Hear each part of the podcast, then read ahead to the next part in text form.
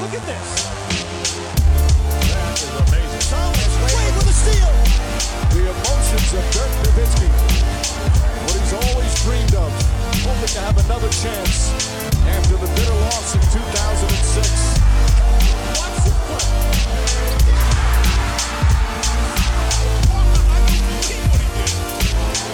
That is amazing.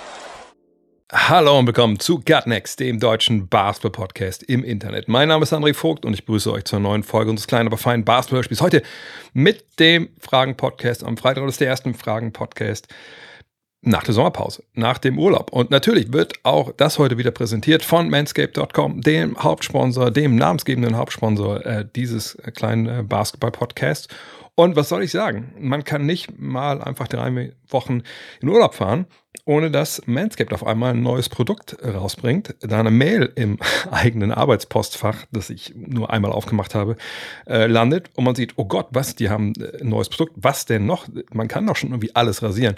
Naja, eine Sache, die ich zwar auch mit den anderen Produkten bisher rasiert habe, aber die sind eigentlich nicht dafür gemacht, war natürlich ähm, das Gesicht, wenn es darum geht, dass man einfach komplett mal den ganzen Stubble, also die ganzen ne, längeren Härchen einfach mal äh, entfernen will. Ne, so einen richtigen Rasierer äh, gab es dann. Es gab zwar äh, so einen richtigen, so einen Rasierhobel, aber jetzt mal ganz ehrlich, also wer ist, äh, wer ruht in sich genug, um sich mit so einem Ding äh, am Hals hier rumzufahren? Ich auf jeden Fall nicht. Und vielleicht haben sie deswegen den Handyman rausgebracht. Das ist äh, ein Reiserasierer, nennen sie das.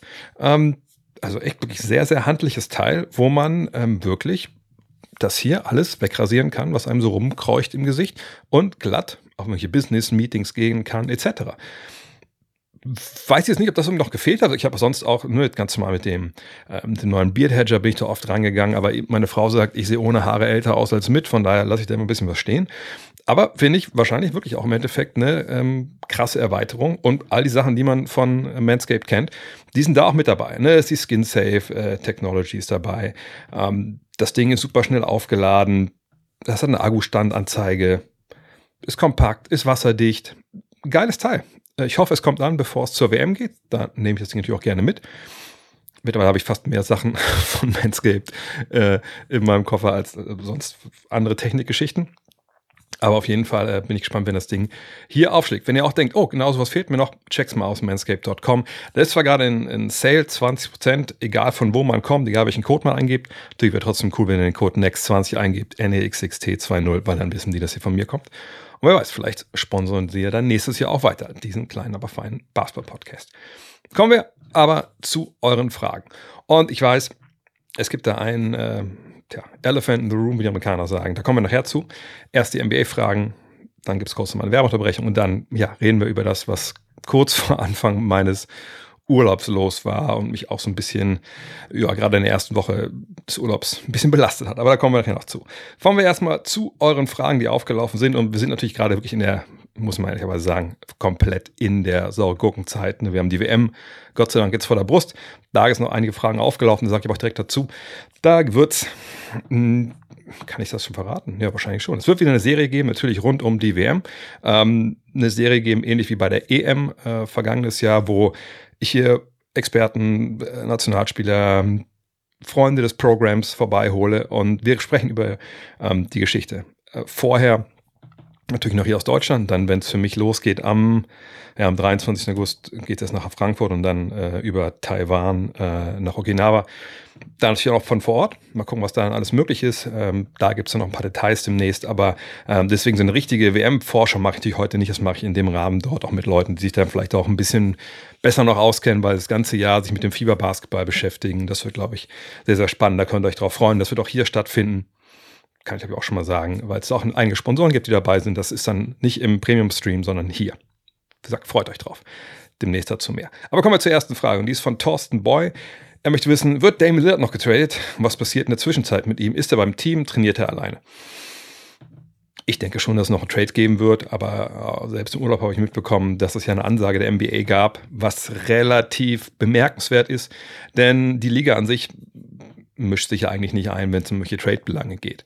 Aber natürlich hat die Liga auch die Aufgabe, mit die Liga meine ich immer das Liga-Büro in äh, New York City, ne, wo natürlich äh, Adam Silver der Boss ist, ähm, eben von diesem Liga-Büro, nicht von der Liga an sich. Ne, der Boss der Liga sind die 30 Teambesitzer zusammen.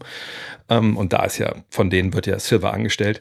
Ähm, aber der hat natürlich schon die Aufgabe, dann stellenweise auch gegenzusteuern, auch vor allem, wenn er gewisse Sachen gesagt bekommt von den Besitzern. Und ähm, ich bin mir sicher, dass das, was dann kam aus New York, eben wirklich eine bemerkenswerte Aussage nach dem Motto, hey, wir haben es mitbekommen, dass Damian Lillard nur für die Miami Heat spielen will und dass er gesagt hat, ja, andere Trades irgendwie, wenn ihr anruft und mit meinem Agenten sprecht, naja, da müsst ihr wissen, wenn ihr den Trade macht für Damian Lillard, dann bekommt ihr den Spieler, der nicht 100% bei euch glücklich sein wird und nicht 100% seine Leistung bringt. Und das hat die Liga auf den Plan gerufen. Sicherlich auch, weil einige Teambesitzer vorstellig geworden sind, spekulieren wir mal, bei Adam Silver und gesagt haben, Alter, wo kommen wir hier eigentlich gerade hin? Ne? Also vorher war es so, dass Spieler uns unter Druck setzen konnten, wenn sie noch ein Jahr Vertrag hatten oder generell einen auslaufenden Vertrag hatten, weil sie sagen konnten, na gut, ihr könnt mich gerne holen per Trade, aber dann unterschreibe ich keinen neuen Deal bei euch oder ihr könnt mich natürlich auch gerne leasen, diese zwei, drei Monate, aber danach bin ich halt auf jeden Fall weg.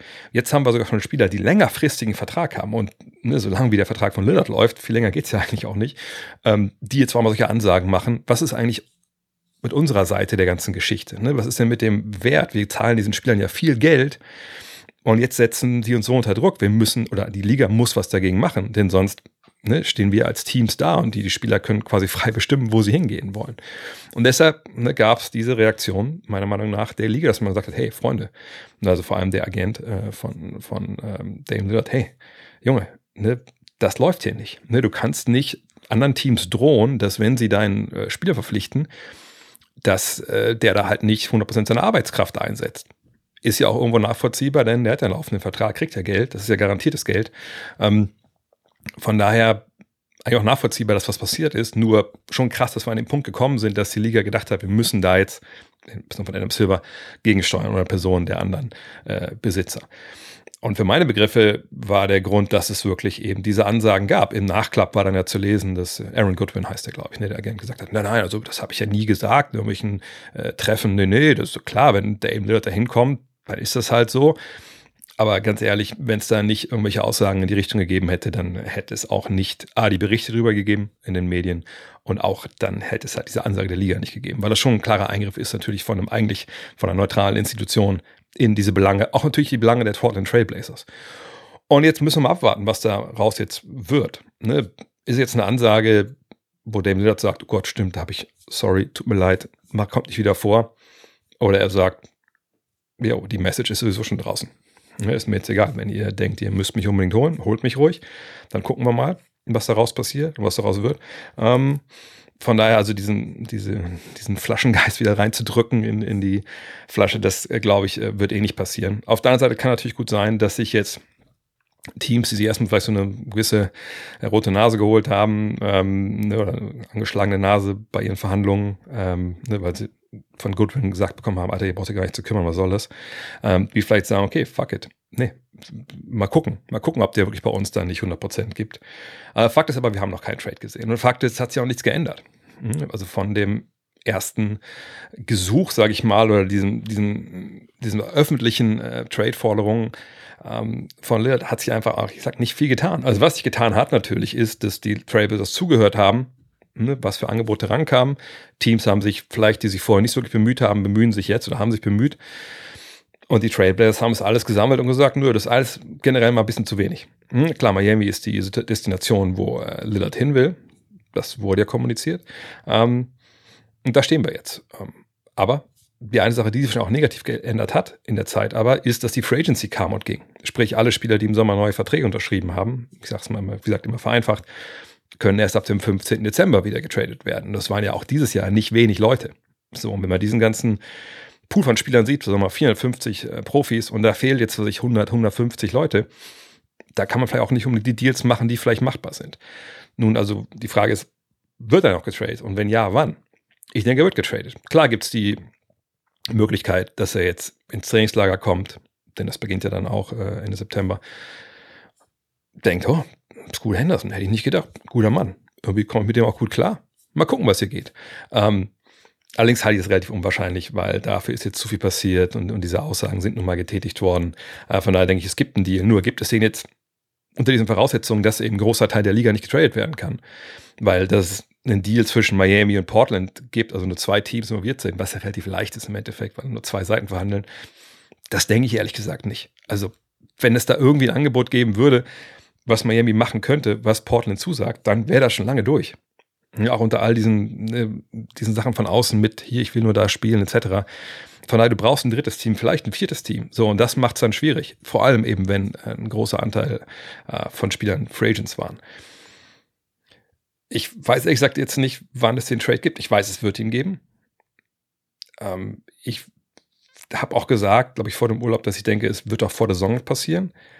Irgendwie denke ich, das wird auch noch passieren. Nur die Frage ist, was soll sich denn jetzt ändern von heute bis äh, Mitte Oktober, sagen wir mal. Also was soll denn passieren? Wo soll jetzt irgendwie, klar gibt es immer Verletzungen und so, das kann natürlich sein, aber ähm, wo soll jetzt bei irgendeinem Team irgendwie die, die äh, eine Gewissheit reifen, okay, nee, wir müssen damit rein. Wir müssen damit rein in diesen Deal zwischen, sagen wir mal, Miami und Portland. Oder generell, wir müssen jetzt rein in den Deal für, äh, für Damian Lillard. Eine Verletzung, das wäre eher negativ, ist man sagt, was ich man, man hört auf oder man gibt auf oder keine Ahnung. Also ich, ich denke schon, wir sehen es, aber ich denke, wir werden es wahrscheinlich eher, eher später sehen. Und vielleicht gibt es, es gibt ja auch eine dritte Möglichkeit. Es gibt die Möglichkeit Trade vor der Saison, Trade so ab dem 15. Und es gibt natürlich die, die Möglichkeit, klar gibt es auch eine Möglichkeit Trade vorher, aber ne, warum sollte es dann vor dem 15. passieren, ne, wenn sich da nichts ändern kann? Aber ich, es gibt die Möglichkeit, und das haben wir auch schon in der NBA-Geschichte gesehen, dass ein Spieler dann wartet auf seinen Trade, aber eben nicht spielt.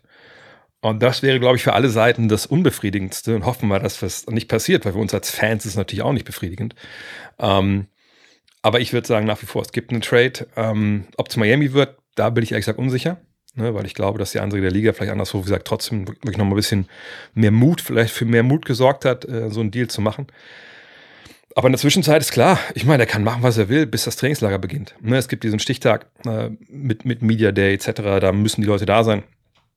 Äh, stellenweise müssen die ein bisschen vorher da sein äh, oder sind vorher da, stellenweise. Ähm, aber im Endeffekt musst du da sein an diesem ersten offiziellen Tag, wo das Trainingslager beginnt. Und da, bis dahin kann er machen, was er will. Bis dahin kann er äh, auf die Philippinen reisen und, und da halt WM sich angucken, Endrunde. Er kann äh, sonst was machen. Er kann Urlaub machen, er kann dann trainieren. Das ist ihm total freigestellt. Ähm, das ist wie Semesterferien. Er muss halt nur, wenn das Trainingslager anfängt, da sein. Er muss noch nicht mal großartig in Shape da ankommen. Das kennen wir ja von früher, dass da stellenweise auch Spieler sich erst im, im, Trainingslager in Shape gebracht haben und so. Aber ähm, ich denke, er ist Profi genug. Er hat zu viel Bock auf Basketball, er jetzt irgendwie sich gehen lassen wird. Der wird natürlich von seinem Agenten unterrichtet werden, was passiert. Das wird, äh, da wird hoffentlich irgendwann Bewegung reinkommen. Ähm, ich denke, er wird auch im Trainingslager erscheinen. Aber was dann passiert, ehrlich gesagt, keine Ahnung. Aber vorher ähm, kann er machen, was er möchte. Ich denke, es gibt einen Trade. Wie gesagt, wenn ich festlegen soll, denke ich, es gibt Trade auch vor der Saison. Ich glaube, irgendwie kriegen sie es doch noch irgendwie hin. Aber wie gesagt, mir, ich selber fällt jetzt eigentlich gesagt kein Weg ein, ähm, wo ich denke, dass es passiert.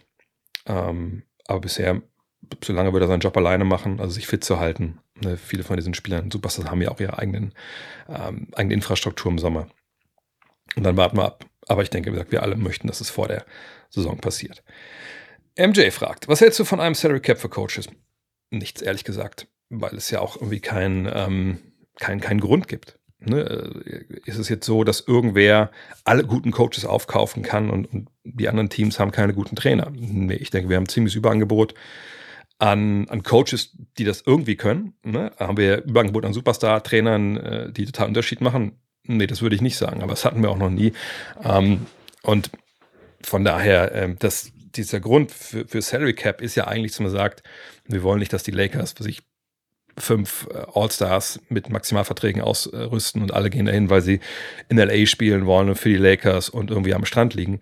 Ähm, nee, das ist ja bei den Coaches nicht so. Also Greg Popovich wird sich wahrscheinlich nicht auf die Bank von Steve Kerr setzen äh, oder Steve Kerr und Popovich nicht zu Spolstra gehen. Also wozu brauchen wir das Salary Cap für Coaches? Und dass man da jetzt künstlich, sage ich mal, die Gehälter deckelt, die ein Headcoach verdienen kann. Oder wenn man den ganzen Stab nimmt, das irgendwie deckelt was, warum sollte man das machen? Also, wie gesagt, ich, ich sehe da überhaupt gar keinen Sinn drin. Vor allem sehe ich da auch, gut, das sehe ich bei den Spielern auch, aber das ist ein anderes Niveau. Ähm, ich sehe da auch einen ziemlich illegalen Eingriff so in den Arbeitsmarkt, ne, wenn man auch weiß, also ich hatte ja, äh, als ich mit Dean in LA unterwegs war, zuletzt, da war ja, der er kennt ja den einen Assistant Coach äh, sehr gut, äh, der Denver Nuggets, weil er früher mal in Deutschland gespielt hat, Boniface Dong. Wenn man hört, was stellenweise auch dann ne, so gerade Assistant Coaches, die anfangen, verdienen, da muss man schon sagen, ja, das sind keine Millionäre, aber weitem nicht. Ne? Und ähm, von daher, äh, nein, Salary Cap für Coaches, finde ich, macht, macht keinen Sinn. Die sollen, da soll der Markt den Preis regeln, obwohl ich diesen Satz äh, eher, äh, eher schwierig finde, aber in dem Fall finde ich, ist es, ähm, ist es so. Dan Bauer fragt, äh, Clay Thompson hat kürzlich gesagt, dass der Kern der Golden State Warriors, eben Steph, Draymond und er, noch einen fünften Ring holen können äh, oder kann. Wie realistisch siehst du diese Aussage? Wenig. Ich meine, wenn ich erinnere, ich habe ja eigentlich auch in der Saison, bevor sie dann nochmal Meister geworden sind, gesagt, ich denke, die Zeit ist vorbei. Ähm, dann gab es diese Meisterschaft und das war grandios, das war, war der Wahnsinn, hätte ich nie im Leben gedacht. Ähm, aber ich, fünften Ring, ich, wir reden ja über eine Mannschaft, die eine, eine wahnsinnig hohe Gehaltsliste hat, ne, wo die, diese Spieler, die wir gerade genannt haben, und natürlich auch jemand wie Chris Paul einfach wahnsinnig viel Geld verdienen. Und Chris Paul, das ist ja nur mal, dass wir mal sehen müssen, wie gut funktioniert das. Ähm, ist das ein Fall, wo er wirklich da auch da weiter spielt? Oder ist das ein Fall wie mit D'Angelo Russell damals, dass man ihn dann weiter äh, schickt für einen besser passenderen Spieler? Ähm, aber selbst wenn, was kriegt man denn für einen Spieler dann für einen alternden Chris Paul? Also das, das ist wahrscheinlich die Personale, die das alles so mit am, am meisten äh, beeinflussen wird. Aber wenn wir uns anschauen, Clay Thompson stellenweise letzte Saison super gespielt, da dachte man, das ist der Alte, dann auch stellenweise in den Playoffs dachte man so, oh, puh, schon ein bisschen schwierig. Äh, Draymond hat gerade neu verlängert, gar keine Frage. Steph ist Steph. Ich glaube, die beiden, da müssen wir erstmal relativ wenig Sorgen machen. Aber es sind eben auch Spieler, die weit über 30 sind. Ähm, und natürlich, wir haben jetzt nicht diese eine Übermannschaft, die dann nächstes Jahr alles wegfiedeln wird, wie es die Warriors ja damals in ihren besten Tagen mit dem, mit dem Kern waren. Ähm, von daher gibt es einige Teams, die, die das schaffen können nächstes Jahr, bin ich mir schon, äh, ohne dass ich jetzt schon mein kompletten, komplettes Power Ranking gemacht hätte für die nächste Saison. Aber ähm, das, was die Warriors so stark gemacht hat, ne, auch gerade in ihren ersten Titelrun. Ähm, das war ja eine eingespielte Truppe mit tollen Rollenspielern, eine Veteranen, die sich wirklich gefunden hatten, einfach wie aus einem Guss agiert haben. Das war ja und auch verteidigt haben. Das vergangenes Jahr schon nicht zu sehen. Im Jahr vorher hat man dann irgendwann diese Mischung gefunden, aber ähm, auch da, sagt, fand ich den, den zweiten Anzug stellenweise dann auch nicht so richtig gut passend. Jetzt muss man sagen, James Wiseman ist schon weg. Ähm, über äh, Moody, ja, der hatte seine Momente, aber auch nicht wirklich viele. Kuminga, ich glaube, die einzige Nachricht über Kuminga, die im Sommer interessant war, war die, dass er angeblich auf was 2,15 Meter groß, 2,13 Meter groß gewesen sein soll. Und irgendwelche Leute haben das sogar aus den US-Medien geretweetet. Ähm, ne, diese, diese, dieser Plan, dass man die Alten hat und die Jungen treffen sich mit den Alten in ihrer Entwicklung, weil sie steigen und die, die Alten, die, das habe ich schon tausendmal gezeigt, diese, dieses, ne, diese Idee, die hat ja jetzt nicht wirklich gut funktioniert. Jordan Poole ist weg, ne, die Gründe kennt ihr. Ähm, von daher, äh, ich denke, dass eher nicht realistisch ist, aber sie sind nicht chancenlos, weil sie eine tolle Infrastruktur haben, weil sie Staff haben äh, und, und, und Draymond und Clay. Äh, allerdings der Unterbau, der einfach wahnsinnig wichtig war, auch für die Meisterschaften, der, der fehlt eigentlich. Ich meine, wo es Jetzt kann man sagen, gut, Andrew Wiggins ist irgendwie Andre Godala. Okay, von mir aus, aber wo ist der Sean Livingston? Wo ist Leandro Barbosa? Ne? Ich weiß nicht, wiefern Chris Paul da jetzt solche Aufgaben mit übernehmen kann. Ob der fit ist zu den Playoffs. Wenn, ist überhaupt noch da, wenn die Playoffs starten. Da ist viel im Fluss, aber eine Chance haben sie. Nur ich sehe, wenn ihr mich fragt, realistisch, sind wir so 50-50. Ist das realistisch? Da würde ich sagen, nicht. Ähm, ist 30, 70 realistisch? Selbst da würde ich sagen, wahrscheinlich eher, sind eher die Chancen ein bis, bisschen kleiner. Christopher Markson fragt, was erwartest du in nächster Saison eigentlich von Austin Reeves? Ist der Most Improved Player Award realistisch? Ich meine, gut, wenn er solche Zahlen auflegt wie dann in den Playoffs, hm, er spielt bei den Lakers, das glaube ich hilft dir bei solchen Wahlen, wenn du ne, so viel Exposure auch hast und Leute dich viel spielen sehen. Ähm, wenn er die Spielanteile bekommt, die er auch in den Playoffs bekommen hat und auch jemand wie LeBron sagt, gut, reguläre Saison, come on, ey, hier, der Junge macht das gar nicht so schlecht, wir geben den Ball da mal ein bisschen öfter hin. Ähm, dann kann man das durchaus natürlich ähm, erwarten. Auf der anderen Seite MIP, die vergeben ja selten an Spieler, die nee, auf schon einem gewissen Niveau waren, sondern das sind ja meistens diese Jungs auch mal die Shooting Stars, die dann auf einmal, keine Ahnung, sieben, acht, neun Punkte mehr machen, als ähm, das im Vorjahr der Fall war. Ich gucke mal zu nebenbei nach, wie viele Punkte eigentlich Austin Reeves vergangenes Jahr in der regulären Saison gemacht hat. Das habe ich gar nicht so parat. Da wird der Urlaub bei mir auch, glaube ich, an Zahlen so ziemlich alles gelöscht. Ähm, wenn wir mal gucken bei ihm, dann sind wir bei 13 Punkten, genau, 13, 3 und, und 3 im Endeffekt. Also 13 Punkte, 3 Rebounds, äh, 3,4 Assists. Dreierquote war schon bei 40 Prozent. Ähm, wenn wir jetzt schauen, in den Playoffs war das bei 17. Naja, ähm, das war natürlich Playoff-Serien von 16 Spiele. Ähm, ich sag mal so, wenn er so von 13 irgendwie auf 20 kommt, oder auf 18 oder sowas Punkte, das ist ja meistens das, wo die meisten drauf schauen, dann würde ich jetzt nicht denken, dass es mega unwahrscheinlich, also dass, es total möglich ist, aber ich finde es jetzt auch nicht mega wahrscheinlich. Ähm, einfach weil wir ihn schon auf relativ hohem Niveau gesehen haben. Manchmal haben Leute dann auch so, so, so einen Recency-Bias und denken, ja gut, ich habe den ja schon gesehen, der war ja schon so gut, aber dass du dich in den Playoffs war, nicht in der regulären Saison. Von daher äh, ist realistischer, dass er MIP wird, als dass die Warriors Meister werden. Ich würde es mal so sagen, aber er wäre jetzt nicht mein Favorit, aber bei MIP-Favoriten zu finden, ist halt eh immer wahnsinnig schwer. Moody's fragt, schau dir mal die Gehaltsliste der Phoenix Suns an. Sind die mit all diesen hochmotivierten Minimumspielern die Favoriten auf einen Sieg im Mid-Season-Tournament? Also die Idee ist, hey, ne, Mid-Season-Tournament, so viele Spieler, die sich beweisen wollen, weil sie mehr, also äh, generell, die sich A beweisen, aber auch generell nicht viel Geld bekommen und die natürlich äh, Bock haben, wenn es was gibt, 500.000, glaube ich, äh, pro Spieler, ähm, ne, wenn man so ein Turnier gewinnt. Ja, das kann ich schon unterschreiben, dass ich denke, dass, dass die natürlich Bock haben darauf. Ähm, auf der anderen Seite würde ich nicht unterschreiben wollen, das wäre ja der Umkehrschluss, dass Teams, wo quasi, keine Ahnung, die Top-Rotation, sich die Top 8, 9, äh, alle schon finanzieller Schäfchen im Trockenen haben, äh, dass die jetzt dann sagen, oh, äh, Pokal, fuck it, so. Ne? Das glaube ich nicht, weil wir reden ja nicht davon, dass es extra Partien sind, sondern es sind ja am Ende des Tages normale, reguläre Saisonpartien ähm, und dann ist dieses End- Turnier, die Endmaßnahme, sage ich mal, in, äh, in Las Vegas. Von daher, ich kann mir vorstellen, dass da ein bisschen mehr Druck hinter ist generell, dass eben das vielleicht ein Thema ist und sagt, Alter, 500.000, nochmal mehr, das wäre schon irgendwie geil. Ähm, auf der anderen Seite ähm, denke ich, dass es vielleicht ein bisschen zu vernachlässigen ist, eben weil es äh, reguläre Saisonpartien sind zu Beginn. Und wenn man dann an dem Punkt ist, man in Las Vegas ist, ne, bei diesem Final Four Ding. Ich glaube, dann ist sowieso egal. Also dann haben alle Bock darauf, dann wollen alle das auch, dann, dann ist das Spotlight auch darauf gerichtet. Von daher, ich, sehe sie generell als Favorit dafür an, weil das natürlich für, für sie eine Chance ist, für einen Kader, der auch, auch sich wahnsinnig verändert hat, früh in der Saison früh einzuspielen und so. Das kann natürlich auch ein, ein Nachteil sein, dass man sagt, hey, wir gerade früh in der Saison wird es ein bisschen holpern. Vielleicht qualifizieren sie sich dann gar nicht äh, für Las Vegas. Ähm, aber dass man natürlich dann vielleicht früh in der Saison ein bisschen mehr noch drückt und sagt, hey, ne, jedes Spiel ist wichtig, ne, für jeden Spieler ist es wichtig, hier mit neuem Coach und allem ne, seine, seine Nische zu finden. Äh, man kann das so oder so argumentieren. Aber ich, mich würde es nicht wundern, wenn sie da dabei sind. Aber dass jetzt das, die Gehaltslage ne, der Spieler jetzt da ausschlaggebend ist, das würde ich jetzt nicht sagen. Sokrates fragt, die Clippers wird das noch was mit dem Team? Selbst wenn Paul George und Kawhi Leonard gesund sind, fehlt ihnen nicht trotzdem die Chemie, weil sie wegen miteinander gespielt haben, gibt es den Clippers Fluch doch. Na gut, die Clippers Fluch also dies, also diese Idee, dass die Clippers ähm, auch damals durch Donald Sterling natürlich verflucht sind und immer, wenn irgendwas schief gehen kann, geht was schief. Da lässt sich schwer gegen argumentieren, denn es hat irgendwie, ja, zieht sich ja schon relativ lange durch. Ähm, gut, gab es die Lob City Clippers, die sind zwar öfter mal auch dann äh, ein bisschen weitergekommen, aber auch nicht super weit. Da war Chris Paul öfter verletzt und so. Also das lässt sich schon argumentieren, allerdings bin ich nicht der Typ, der großartig an sowas glaubt. Ähm, was die Chemie angeht, naja, wir müssen zwei Sachen unterscheiden. Also Chemie, das ist ja eher so, man kommt in die Kabine und denkt, yo, das sind meine Jungs, geil, cool, heute richtig trainieren.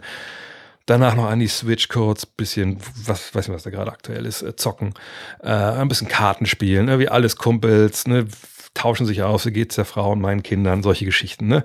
Ähm, das ist Chemie. Also wie funktioniert die Truppe? Wie, wie ist das nur Business? Kommen die hin? Haben die Bock aufeinander, auch Zeit zu verbringen? Und ich habe mal einen Trainer gehabt, der hat gesagt, es gewinnt nicht die Mannschaft, die am besten Basketball spielt, es gewinnt die Mannschaft, die am besten zusammen säuft. Also so würde ich es nicht sagen äh, würde ich nicht unterschreiben wollen, aber da ist schon was dahinter. Elf Freunde müsste sein, war ja dann von einem bekannteren Trainer mal.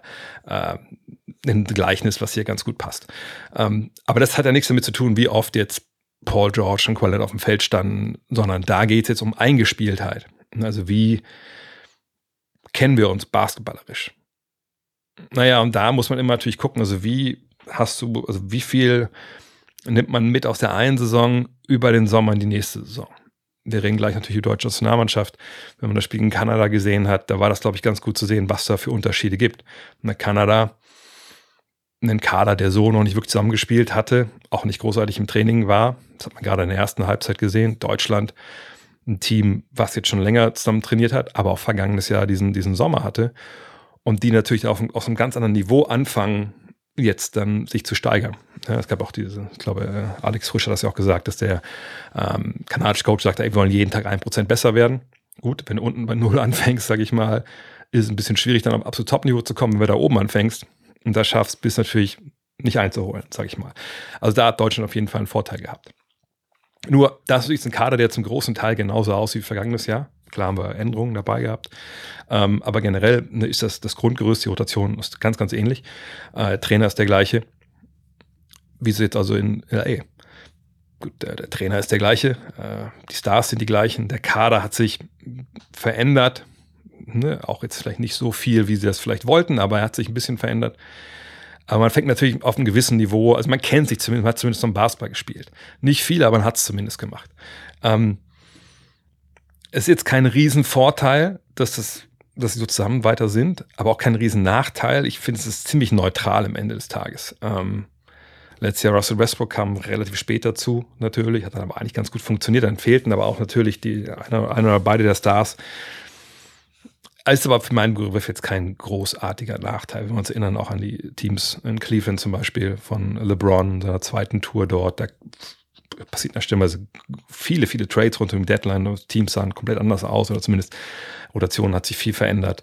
Ähm, wir haben das letzte Jahr immer mal wieder gesehen, dass Teams sich ziemlich krass verändert haben während der Saison, hat es trotzdem gut funktioniert. Manche Teams hat auch gar nicht funktioniert, die Suns zum Beispiel, da war die Veränderung zu groß. Aber das war eben auch spät in der Saison. Jetzt haben wir ein Team, das sich halbwegs kennt. Die, Team, die Spieler kennen sich, äh, die Coaches kennen die Spieler. Ähm, ich wüsste jetzt nicht, welches Team da jetzt einen großartigen Vorteil hat. Natürlich kann man argumentieren, jemand wie, wie Golden State oder jemand wie Denver, aber auch da gibt es ja viele neue Leute. Äh, natürlich ist, ist Golden State immer weit voraus, weil einfach ein Steph und ein Clay und ein Draymond sich einfach seit Ewigkeiten kennen. Ähm, natürlich wir Denver die eingespielt haben von Murray und von äh, Jokic oder auch jemand wie Aaron Gordon jetzt oder Michael Porter Jr. Aber nochmal, ne, das, ist, das geht bis zu einem gewissen Punkt. Dann macht das auch vielleicht einen Unterschied, aber du musst erstmal auf ein gewisses Niveau kommen, damit das im Endeffekt einen Unterschied machen kann. Und ob die Clippers da hinkommen, das ist ja die Frage. Ne? Weil das ein Kader ist, der eben ähm, gewisse Automatismen sicherlich hat, aber eben auch gewisse Sollbruchstellen hat. Aber ich meine nicht das, das Knie oder die Oberschenkelmuskulatur äh, von, äh, von Paul George, sondern das war immer eine Mannschaft so ein bisschen so, jetzt mach du mal einen Korb, jetzt mach ich mal einen Korb. Die haben halt wenig zusammen vorne irgendwie sich besser gemacht. Hinten waren sie stellenweise sehr, sehr gut. Und dann kam immer die Verletzung dazu. Aber vorne haben sie eigentlich immer ja, von ihren Stars gelebt. Und, und dass sie da jetzt großartige Eingespieltheit mitnehmen würden, selbst wenn die alle fit gewesen wären, glaube ich eigentlich nicht. Moody ist noch eine Frage. Wie siehst du die Gefahr, dass die Saudi-Arabier ist das richtig? Ist das überhaupt Saudi-Arabien? Ich weiß gar nicht. Egal, was die Saudis sagten wahrscheinlich war, ne? Ähnlich äh, wie bei der Liv im Golf eine Konkurrenzliga zur NBA aufbauen könnten, die ohne Salary Cap mit weniger Spielen interessant für viele Stars werden könnte. Man munkelt ja mehrere hunderte Millionen Dollar Jahresgehalt für Topstars. Ich glaube, die Liv ist jetzt nicht, nicht jedem so wirklich ein Begriff. Also die, ähm, die Saudi, äh, die Saudis, sag ich jetzt mal, also ne, Saudi Arabien, also der, ich glaube, der, was ist das so ein Investmentfonds, den die haben, glaube ich. Ne? Ich lag nicht drauf fest, was da jetzt der richtige finanzielle Begriff ist. Jedenfalls sind die eingestiegen bei einer Konkurrenztour zur PGA. Eine PGA ist ja ähm, Golf. Und haben dann quasi eine Tour äh, aus dem Boden gestampft und gesagt, so hier, wir sind der Hauptsponsor, hier ist die Kohle und haben dann halt eine Menge, Menge Golfer. Ich, sorry, alle Golffans, ich vereinfache das jetzt auch, abgeworben. Ey, spielt bei uns, hier sind horrende Beträge. So. Und das ging, glaube ich, ein oder zwei Jahre. Äh, und dann auf einmal gab es jetzt halt oder kam es dazu, was wo das Endziel auch war, äh, dieser ganzen Aktion. Man hat die beiden Liga, Ligen jetzt quasi fusioniert. Ich glaube, die Liv taucht da gar nicht mehr auf, aber die Saudis sind jetzt, oder dieser Investmentfonds, was immer das ist, ist jetzt quasi äh, ein ganz großer finanzieller Sponsor, Teilhaber der PGA. Also man hat es geschafft, dieses Geld da reinzubringen. Und da gibt es ja diesen Begriff Sportswashing, ähm, der da betrieben wird. Oder dass da betrieben wird, dass man eben quasi mit großen Sportereignissen, beim Fußball sehen wir uns ja gerade aus, äh, auch ablenken möchte von anderen Problemen im Land, Menschenrechtsverletzungen etc. pp. Ne, das, das, das ist so alles, glaube ich, zu große Themen für, für so einen Podcast hier. Aber das ist so die, diese Grundlage. Und die Idee, dass jetzt, was denn der nächste Punkt, wo ne, dieses Geld angreifen könnte, um diesen Effekt zu haben? Das wurde auch Bill Simmons, glaube ich, vor ein paar Wochen mal diskutiert im Podcast. War die Idee, hey, was denn mit der NBA? Warum gehen sie nicht hin und sagen, hey, hier, Rival, äh, so ABA-mäßig, Rival-Liga, hier ist die Kohle, wir ziehen die Superstars ab und dann gucken wir, was die NBA damit macht. So. Ähm, die Möglichkeit gibt es natürlich. Wir sehen es gerade im Fußball. Ich glaube, die haben heute auch angefangen mit, mit ihrer Liga oder fangen heute an ähm, mit die Gehälter, die da bezahlt werden. Ich glaube, Ronaldo, das habe ich heute im Radio gehört, 200 Millionen. Ich glaube, bei äh, Benzema waren es 110 Millionen im Jahr. Da schlackert man natürlich mit den Ohren, wenn man das hört äh, und denkt, okay, also das ist ja eine Menge Geld. Auch eine Menge mehr Geld, als die besten Spieler in der NBA verdienen können. Äh, wir um Jahresgehälter, über Jahresgehälter reden und nicht irgendwie über, über vier, fünf Jahre. Ähm, von daher ist das ist natürlich was, was man sich irgendwie überlegen könnte. Äh, allerdings sehe ich da jetzt nicht unbedingt so den, äh, die große Gefahr, weil im Golf ist es so, müssen wir uns ja sagen, es ist natürlich ein Einzelsport. Hm, du gehst da hin, du schlägst gegen den Ball und dann guckst du, wo er landet, dann schlägst du wieder gegen, bis das Ding im Loch ist. Äh, natürlich gibt es da große Turniere, ne, die Majors etc. Äh, da möchte man gerne mitspielen. Da gab es auch stellenweise so einen Ausschluss, aber stellenweise konnten die doch mitspielen, die Spieler, die bei der Liv waren und so. Also, ne, das ist natürlich ein ganz anderes, ähm, sagen wir mal, sportliches Vermächtnis oder was da wichtig ist im Golf im Vergleich jetzt zur NBA. Ähm, also wenn jetzt die Saudis kommen würden und sagen würden, oder wer immer kommen würde, hier, keine Ahnung, jeder Spieler bei uns kriegt 50 Millionen garantiert im Jahr äh, und würden dann anfangen damit. Naja, schon ein bisschen schwieriger. Ne? Ich kann die zehn besten Golfer der Welt holen vielleicht und denen jeden das Geld zahlen, aber wenn ich pro Mannschaft wie 15 Leute brauche, und das sind irgendwelche Jungs von der Straße, die ich dann reinhole, das müsste ja wahrscheinlich auch dann in den USA stattfinden ich stelle mir das schon logistisch nicht so ganz leicht vor. Und auch finanziell. Gut, vielleicht haben die auch genug Geld, weil sie da das Öl aus dem Boden pumpen, aber also würde zum Beispiel Damon Lillard sagen, na, Ende meiner Karriere, den Vertrag ziehe ich noch durch, aber dann, weiß ich, wie alt ist er dann, 36, 37, dann gehe ich nach äh, Saudi-Arabien oder dann spiele ich für die Saudis hier in der SBA oder wie man das nennt. Sowas ist, glaube ich, immer möglich, aber dass jetzt Spieler äh, auf der Höhe ihres Schaffens sagen, ne, dieses eine Ding, was es für mich halt gibt, NBA Championship, alles andere ist ja eigentlich nicht wichtig für die. Das schlage ich jetzt aus, einfach für die Kohle, wenn es auf der anderen Seite auch sehr, sehr viel Geld gibt. Das glaube ich ehrlich gesagt nicht, dass das und vor allem ich, begebe ich mich auf ein Level, was ja einfach dann viel, viel sportlich viel, viel weiter drunter ist, weil einfach so viel gute Basketball gibt es dann auch nicht, dass man eine Konkurrenzliga aufbauen kann in der NBA, die ungefähr auf gleichem Niveau ist. Dann in welchen Hallen sollen die überhaupt spielen? Das ist ja auch so ein Punkt. Ähm, da spielst du wahrscheinlich eher in der Provinz. Äh, ne, deine Kumpels sind alle mit aufgewachsen, alter NBA ist das Ultimative und du spielst jetzt nochmal, keine Ahnung, in Providence in irgendeiner 10.000 Mann Halle. Das glaube ich ehrlich gesagt nicht. Und dass eine Liga dann, was weiß ich, in Saudi-Arabien aufgemacht wird, glaube ich auch nicht. Fußball ist da vielleicht noch ein bisschen was anderes, weil es da vielleicht auch Leute gibt, die da Fußball spielen. Da ist der Top der Spieler, die man holen kann. Natürlich könnte man auch Spieler aus der Euroleague holen, aber wie gesagt, ich, das, ich sehe das eigentlich gesagt nicht so. Was natürlich sein kann, ist, dass so eine große äh, finanzielle Power natürlich denkt, okay, wie kommen wir da rein? Wie kommen wir in die NFL? Wie kommen wir äh, in die NBA. Aber wie kommen wir, gut, NHL war es wahrscheinlich nicht so interessant, aber wie kommen wir da rein? Beim Fußball sehen wir es ja auch. Ähm, das ist ein anderes System natürlich in den USA äh, im Vergleich zum, zu Europa. Aber ich kann mir gut vorstellen, dass, und das sieht doch mal, wo, wo findet denn jetzt, wo geht die NBA denn jetzt hin als nächsten Markt mit ihren Preseason Games? Ne, Abu Dhabi etc. Ne, also das glaube ich eher, dass man da eine Sponsoring macht, dass man da Einfluss nehmen möchte. Das, das kann ich mir eher vorstellen. Aber eine Konkurrenzliga, ich glaube, das ist einfach eine Nummer zu groß. Ne, ein paar Golfplätze zu mieten, ein paar Leute mit Schlägern und Bällen da auszustatten, das ist machbar. Aber auch da war das Ziel ja nicht, eine eigene Liga aufzubauen, die PGA kaputt zu machen. Das Ziel war, von hinten reinzukommen. Ähm, von daher ist ich sehe das im Basketball die Gefahr. Ehrlicherweise nicht. Ähm, wir kommen her nochmal zu den Saudis, aber erstmal jetzt weiter mit Steffen Kukler. Können die starken Leistungen von Satu Sabayi in der WNBA einen ähnlichen Effekt haben wie damals bei Dirk Nowitzki? Wahrscheinlich nicht, und das ist schade. Ich kann da kurz aufrufen, äh, was äh, Satu Sabayi da gerade ähm, auflegt, denn das ist schon wirklich bemerkenswert. Ich war gerade im All-Star-Game, ist gestartet, glaube ich, wenn ich richtig erinnere. Und momentan sind es 18 Punkte, 8,7 Rebounds, 4 Assists, 2,0 Stocks, also 1,0, äh, 1,6 Steals, 0,4 Blocks. Ähm, schießt aus dem Feld äh, oh, Feld weglassen aus dem Zweierbereich 46,5 Prozent. Das war schon mal besser vergangenes Jahr, aber jetzt ein hohes Niveau, 9,5 Würfe im Vergleich zu 5,5 vergangenes Jahr. Und von der Dreierlinie, ähm, da nimmt sie 4,7 Abschlüsse, 35 Prozent. Das ist bei weitem der beste Wert ihrer Karriere. Das sind tolle Zahlen. Gar keine Frage. Aber ähm, man muss auch dazu sagen, Dallas jetzt, wenn ich mich da jetzt nicht ganz, wenn ich ganz falsch unterrichtet bin, ich gucke mal kurz hier auf die aktuelle Tabelle. Ja doch, sind Vierter, ne? aber 15 und 14 stehen sie. Ne? Connecticut davor, aber 21 und 8. New York mit dem Superteam 22 und 6 und der Meister Las Vegas 25 und 3. Die sind davor noch. Ähm, also von daher, klar, kann auch Playoffs passieren, aber ich glaube, Meisterschaft ist so, die bin auch nicht in der WNBA drin, aber das ist wahrscheinlich eher ein bisschen utopisch.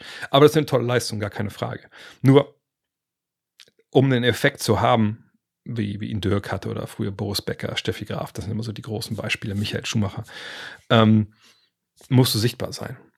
Und ähm, das ist ein bisschen das Problem hier. Äh, auf der einen Seite natürlich, weil die WNBA läuft natürlich im Internet, keine Frage. Äh, jeder kann sich da super, super wenig Geld in den League Pass dort ziehen.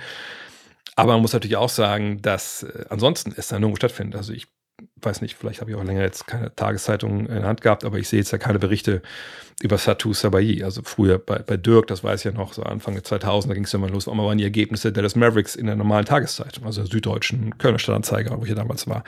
Da konnte man das sehen. Also konnte zumindest sehen, okay, der, der spielt ein Deutscher, hat die Punkte gemacht, auch wenn da keine großen Artikel drin standen, aber manchmal natürlich auch, gab es auch die. Ähm, aber dann gibt es einen natürlich großen Vorteil, den Dirk damals hatte. Zum einen die NBA ganz andere Strahlkraft, aber er hat dann auch für die Nationalmannschaft gespielt. Satu Sabayi war jetzt nicht dabei bei der Euro, Eurobasket. Ähm, das wurde ja auch ein bisschen kontrovers ähm, kommentiert. Ähm, ich weiß gar nicht, welche Spieler. Leonie Phoebe war das, glaube ich. Ähm, und da gab es ein bisschen, in der Bubble so ein bisschen so, ja, Mensch, warum ist er nicht dabei? Und ne, so ein bisschen, wurde ein bisschen diskutiert. Ähm, und auch da hätte man natürlich auch nicht jetzt so eine riesige Strahlkraft äh, entwickeln können, ähm, weil ne, auch die Eurobasket war jetzt ja, äh, wurde nicht von, glaube ich, von vielen Menschen verfolgt. Aber klar, wenn man Nationalmannschaftserfolge hat, dann kann es auch sein, dass dann vielleicht das Interesse an, an der WNBA-Karriere ein bisschen mehr wieder wird. Ähm, aber generell ist es einfach schwer. Und, und, ähnlich wie von Dirk Nowitzki, einem der besten Basketballer aller Zeiten, einen ähnlichen Effekt zu ähm, erwarten, das ist schon, egal um wen es jetzt geht. Also äh, da können wir auch über ähm, weiß ich nicht, können wir über Dennis Schröder auch sprechen, da können wir über, über jeden Basketballer sprechen, den wir gerade haben, wir können auch über jeden Fußballer sprechen, den wir gerade haben. Ähm, ne, wird, keine Ahnung, wird, äh, fällt mir gerade kein Fußballer ein, der, der auf hohem Niveau das auf Deutschland, in Deutschland gerade macht. Ähm, wird Florian, heißt er Florian Wirtz? Keine Ahnung. Ähm, wird Kai Havertz, wird Kai Havertz so einen Effekt haben wie Dirk Nowitzki aller Wahrscheinlichkeit nach nicht, obwohl er natürlich auch ein geiler Spieler ist. So, äh, von daher, äh, das wäre unfair zu denken oder das von, auch von dir zu erwarten, dass er so einen Effekt hat. Ähm, von daher wird sicherlich für, für, für, für Basketballerinnen eh schon, die eh schon spielen, sicherlich sein, dass man sieht, okay, krass, das ist also möglich, das ist toll, genau wie auch sich die Karrieren von Leonie Fiebig oder von ähm, Luisa Geiselsöder ähm, natürlich äh, da Kindern die Augen öffnen und denken, ach krass, das ist möglich. Immer viele, viele, viele Vorbilder da gerade. Äh, Marie Gülich natürlich auch äh, zum Beispiel. Ähm, aber so ein Effekt, dass jetzt quasi so, so ein Hype so ein bisschen entsteht, das, das äh, wird leider nicht so sein. So, und bevor es jetzt gleich zum großen Thema kommt, kurz Werbung. Kommt kurz zusammen. Ich möchte euch von einer Sache erzählen, die auf mich gewartet hat, als ich durch die Tür kam, hier zu Hause nach dem Urlaub. Denn da war ein Paket von bionic.com. Habt ihr mitbekommen? Partner auf der Straße zum Dank mit 50. Und äh, was machen die? Vielleicht für die die vor dem Urlaub noch nicht dabei waren. Naja, ähm, dieses Unternehmen, äh, geführt von einem ehemaligen äh, Basketballer aus Deutschland, ähm, ja, das stellt äh, auf jeden einzelnen zugeschnittene Mikronährstoffmischungen zusammen, ähm, um ja, einfach so die eigenen Blutwerte, das eigene, ne, das eigenen Haushalt von Mikronährstoffen, das alles irgendwie aufs bestmögliche Niveau zu bringen. Und ich denke, ja, mit Ende 40 und bis vor ein paar Monaten nicht dem vielleicht äh, gesündesten Lebenswandel, Das ist keine schlechte Idee. So, und von daher habe ich einen Bluttest gemacht. Das ist schon ein paar Wochen her. Der wurde analysiert. Dann wurde eben diese Mikronährstoffmischung für mich auf meinen Bluttest abgestimmt, zusammengemischt. Und deswegen waren dann, glaube ich, was waren, glaube ich, sechs kleine Fläschchen. Da steht drauf Smith, nicht Smith, Swiss Micronutrients, personalized for André Vogt. Und es kamen zwei Fläschchen mit Omega-3-Fettsäuren, denn damit hatte ich augenscheinlich ein ziemliches Problem. Da habe ich ziemlich wenig von im Blut. Und das nehme ich jetzt zweimal am Tag äh, zu den Mahlzeiten. Ähm, das Granulat wird, äh, ist eigentlich ganz, ganz interessant. Man nimmt erst ein bisschen Wasser in den Mund, dann kippt man mit so einem kleinen Löffel das Granulat oben rüber und dann nimmt man einen tiefen Schluck aus der Pulle. Dann geht das auch locker runter. Da hatte ich erst ein bisschen meine Bedenken, weil ich nicht so der, der große Tablettenfreund bin. Aber das ist easy. Auch die Omega-3-Tabletten äh, gehen echt easy runter. Und äh, in so in zwei Monaten, zweieinhalb Monaten werde ich dann mal Bionic anschreiben in der App und sagen, hier, ich möchte den nächsten Bluttest machen. Das macht man so nach drei Monaten. Und dann gucke ich mal, ähm, wie sich das alles bei mir jetzt eingependelt hat. Bin ich aber sehr, sehr äh, gespannt und hoffe auch, dass das Wohlbefinden in der Zeit nach oben geht. Und wenn ihr denkt, hast du denn auch was für mich, für mein Wohlbefinden? Habe ich natürlich auch. Äh, Dank mit 50. Also Dank, wie man spricht, wie Slam Dank, also wie man spricht, wenn man Englisch spricht. Also D-U-N-K-M-I-T 5.0. Damit kriegt ihr 50 Euro Rabatt auf eure Bestellung bei bionic.com. Checkt's doch mal aus. Ähm, ich kann es bisher nur empfehlen. Mache es jetzt seit, seit drei Tagen. Äh, geht leicht runter und natürlich werde ich berichten, wie der Bluttest dann aussieht demnächst. Äh, aber ich habe da, hab da ein gutes Gefühl, dass sich ja einiges zum Positiven wenden wird. Okay, let's do it. Florian M. Koop fragt, ein langjähriger Hörer. Ähm, ich erwähne mal den Elefanten im Raum. Deine Meinung zur Causa Schröder, Kleber, DBB. Und danach kommen natürlich noch ein paar mehr Fragen. Ja, ist für mich äh, schwierig. Es sind so viele Facetten, die da mit reinspielen in diese ganze Geschichte. Also wahrscheinlich der längste Teil hier werden. Ähm, also mal kurz, was passiert ist. Ich denke, jeder hat es mitbekommen, aber ich möchte es mal darlegen. Ähm, ein Interview wurde äh, vereinbart ähm, ne, über äh, ja, über die, die, Presseabteilung, sag ich mal, von, von, von Dennis.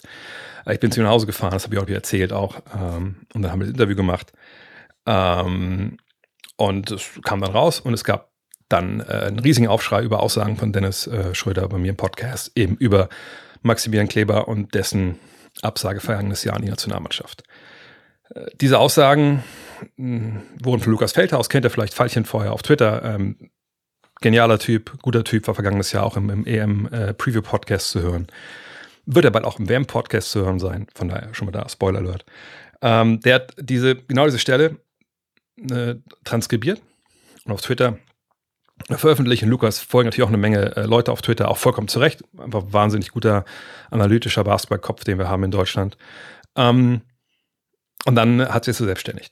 Ne, dann äh, wurden muss ich was erklären. Also dann ist es so, wenn sowas passiert, ne, wenn sowas rauskommt und ähm, wenn dann ähm, es was gibt wie meinen Podcast, sind wir mal ehrlich, den hört natürlich äh, der gemeine Sportjournalist nicht. Den hört auch der gemeine Agenturjournalist nicht. Und es gibt ja diese, diese Sportagenturen, die im Endeffekt ähm, Artikel schreiben über alle möglichen Themen in der Welt und die dann, je nachdem, welchen Dienst die äh, Zeitungen oder äh, Webseiten abonniert haben, dann können die diese Artikel nehmen und bei sich veröffentlichen, vereinfacht gesagt. Ähm, aber wenn es dann sowas gibt, äh, wie was Lukas, ne, das dann einfach dann da steht und es wird auf einmal in der Bubble vervielfältigt, dann wächst es natürlich an, dann erreicht es kritische Masse, dann erreicht es eben auch Journalisten, Content Creator, was wie man die Leute nennen möchte, und dann wird sowas, geht sowas exponentiell stellenweise nach oben. Stellenweise kümmert es auch keine Sau, aber dann kommt es auch gar nicht bei den Leuten an, die dann ähm, eine, auch eine gewisse Reichweite haben. In dem Fall war es aber so. Und ähm, Lukas hat die Aufsagen aufgeschrieben, hat das auch, auch sehr, sehr genau gemacht, hat auch untergeschrieben. Ich empfehle jedem, den, sich den ganzen Podcast anzuhören, hat das verlinkt. Super sauber, null Vorwürfe an ihn. Muss man sagen, hat er, hat er genauso gemacht, wie es eigentlich äh, sein soll. Was danach passiert ist, ich fange mit den Medien an. Ähm, und ich bin ja auch Teil der Medien. Das ist jetzt keine Schelte für den ganzen Berufsstand, aber es ist Schelte für die, die es nicht richtig machen. Ähm, also passiert ist, dass alles genommen wurde und diese Aussagen in vielerlei Fällen einfach nur aus diesem Tweet genommen wurden und die wurden dann plakativ rausgenagelt. Ohne sich die Mühe zu machen, den Podcast zu hören, ähm, auch den Kontext vielleicht ein bisschen verstehen zu wollen, ehrlich gesagt. Und, und das ist das nicht nötig, Aber das wäre natürlich ein Punkt, den man machen könnte, den auch einige Kollegen gemacht haben, dass man, vor allem wenn man selber vielleicht nicht unbedingt super tief in der Materie drin ist, dass man eventuell den Mann kontaktiert, mit dem Dennis Schröder gesprochen hat, um zu fragen, yo, diese Nummer, was genau, was machst du eigentlich da draußen? Wie hast du das erlebt als derjenige, der es, der es ja dann eins zu eins mit ihm face to face besprochen hat, im wahrsten Sinne des Wortes. Ähm, aber wie gesagt, das ist sogar im Endeffekt vielleicht sogar unnötig, wenn man die ersten Punkte macht, weil wenn man es selber hört und denkt, dann kann man sich auch vielleicht eher ein bisschen Reim drauf machen. Das ist aber nicht passiert. Und was da passiert ist, ist eben, dass dieses ganze Thema sich wahnsinnig verselbstständigt hat. Eben weil es diese Aussagen gab, ey, du hast kein Game, äh, bla bla bla. Du hast kein Game, das, was sich eigentlich die meisten drauf aufgehängt haben. Und das, ähm, wie gesagt, finde ich auch nach ein paar Wochen Abstand jetzt nicht gut. Ich weiß, wie das Geschäft läuft. Mein Gott, ich bin seit, seit 25, 24 Jahren dabei. Ähm, habe erlebt, dass es noch relativ analog war und jetzt auch das Digitale erlebe ich natürlich. Aber das ist schon, das war schon unglücklich, sage ich mal, äh, wohlwollend ausgedrückt. Denn es gab eine Menge Leute, die einfach nur auf Clickbait das Ganze rausgenagelt haben, ohne Kontext. Auch stellenweise gar nicht Gut Next erwähnt haben. Ne? Einfach nur knallhart, was kann ich für mich, für mein Medium daraus ziehen? Ne? Wie gesagt, da bin ich auch abgebrüht genug, das, das ist okay, aber es ist natürlich eigentlich nicht so, wie man diesen Job machen soll. Ähm, ich glaube, da weiß auch jeder, der, so, der das genauso gemacht hat, weiß auch, dass das scheiße ist, aber es ist ihm entweder egal oder, ähm, äh, der, oder hat es auch nicht anders gelernt, wer weiß. Auf jeden Fall wurde da halt eine Menge, Menge äh, falsch gemacht. Ich fand es interessant, äh, wie viele Leute gesagt haben, sie hätten den Podcast gehört, äh, aber augenscheinlich äh, ja, äh, ihn nicht gehört haben, weil dann einfach andere Aussagen fehlten. Ich fand auch erstaunlich, wie wenig, wenig Leute sich die Mühe wirklich gemacht haben, ähm, das, was gesagt wurde, auch mal aus basketballerischer Sicht zu beleuchten. Und wie gesagt, das kann ich dem normalen äh, Kollegen, äh, Sportkollegen nicht, nicht vorwerfen. Aber wie gesagt, dann muss man vielleicht jemanden fragen, der das mit anderen Ohren halt hört.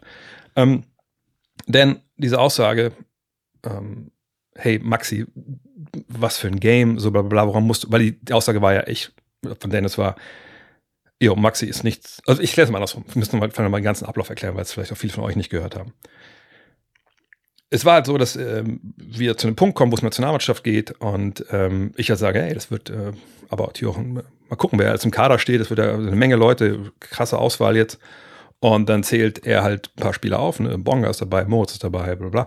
Und ich sage, ja, Maxi Kleber, ist ja auch noch zu, zur Wahl, weil ich immer dachte, er hätte ihn einfach, einfach vergessen. Und dann sagt er halt, ja, na, Maxi, weiß ich nicht, ne, Commitment war letztes Jahr ein großes Thema. Und sagt halt, hey, er hat abgesagt, weil ähm, er an seinem Spiel, an seinem Dribbling arbeiten wollte. Und dann habe ich gesagt, äh, Moment, also er hat doch, er hat, er hat mir so ein Bild gezeigt von seinem Knie, wie er diese Sehne daraus zieht. Also der war ja auch verletzt vorher lange gewesen und so. Aber an dem Punkt muss ich sagen, war ich auch ein bisschen in dem Sinne perplex, weil ich ehrlich gesagt das auch nicht parat hatte. Ne? Also manchmal, man kriegt ja nicht alles mit. Ne? Es kann ja durchaus sein, dass diese Aussagen gefallen sind. Äh, ich hätte wahrscheinlich sogar nachfragen sollen, nochmal, wann genau, woher weißt du das? Aber das war dann einfach, ne, er war auch ein, hat sich auch dann, er hat einen Monolog auch immer mehr gehalten an Stellenweise. Und dann sagt die Nachfrage von mir mit dem Knie. Egal. Ähm, und im Endeffekt habe ich das in dem im Live-Moment so gehört, das natürlich dann ein bisschen überspitzt wurde im Sinne von, hey, welchem, welchem Spiel willst du denn arbeiten? Du hast kein Spiel, ne, du stehst in der Ecke, du schießt Dreier. Das war jetzt nicht das, oder damit war nicht das gemeint für meine Begriffe, was alle, viele daraus gemacht haben. Das war halt nicht, Alter, die Wurst brauchen wir nicht, so haben es ja viele im Endeffekt dann rübergebracht, sondern es ging darum, ey, du bist ein, ein Spieler, deine Aufgabe in der alles ist, in der Ecke zu stehen, zu verteidigen, du schießt den Dreier, die, die, Worte sind nicht gefallen im Sinne von, das machst du wahnsinnig gut, aber ich glaube, das wissen wir alle. Und ich denke auch, dass Dennis, das ist aber Spekulation von mir, aber den Eindruck hatte ich, natürlich auch äh, weiß, dass, dass Maxi Kleber ein wahnsinnig toller Rollenspieler in der NBA ist, was ja auch kein, das ist ja kein Schimpfwort. Also es ist, es ist, es ist ja, er kriegt ja sein Geld dafür, weil er das eben so wahnsinnig gut macht. Und ihr wisst selber, wenn ihr hier ab und zu schon mal dazugehört habt, dass ich seit Jahren ihn ja auch äh, da in höchsten Tönen lobe und verteidige. Aber natürlich würde ich auch sagen, hm, also wenn man Sommer verpasst, um an seinem Dribbling zu arbeiten, dann würde ich mir erstmal fragen, aber genau, also was genau musst du denn arbeiten? Du kannst ja halbwegs dribbeln und dass du jetzt den Ball nach vorne bringst oder so, das, das kam mir auch irgendwie komisch vor. So. Ähm, Aber was Dennis ja eigentlich dann sagt, ist, ey, ne, deswegen musst du den Nationalmannschaft nicht verpassen. So, und da bin ich sogar bei ihm, ehrlich gesagt, wenn das der Hauptgrund war. Im Nachhinein ist jetzt ja gar nicht klar, ob das, der, ob das überhaupt ein Grund war. Das ist ja so ein bisschen das Problem gewesen. Ähm, aber was natürlich Dennis dann auch sagt, was bei vielen, vielen Berichten einfach nicht dann dazu äh, gesagt wurde und auch viele vergessen haben oder nicht gehört haben und trotzdem einfach dann im Internet den starken Mann markiert haben, war, dass er gesagt hat, hey, wenn Maxi herkommt, wenn er sich eingliedert, wenn er Bock hat und sich wirklich ne, hinten anstellt und, und ne, natürlich möchte ich ihn gerne dabei haben.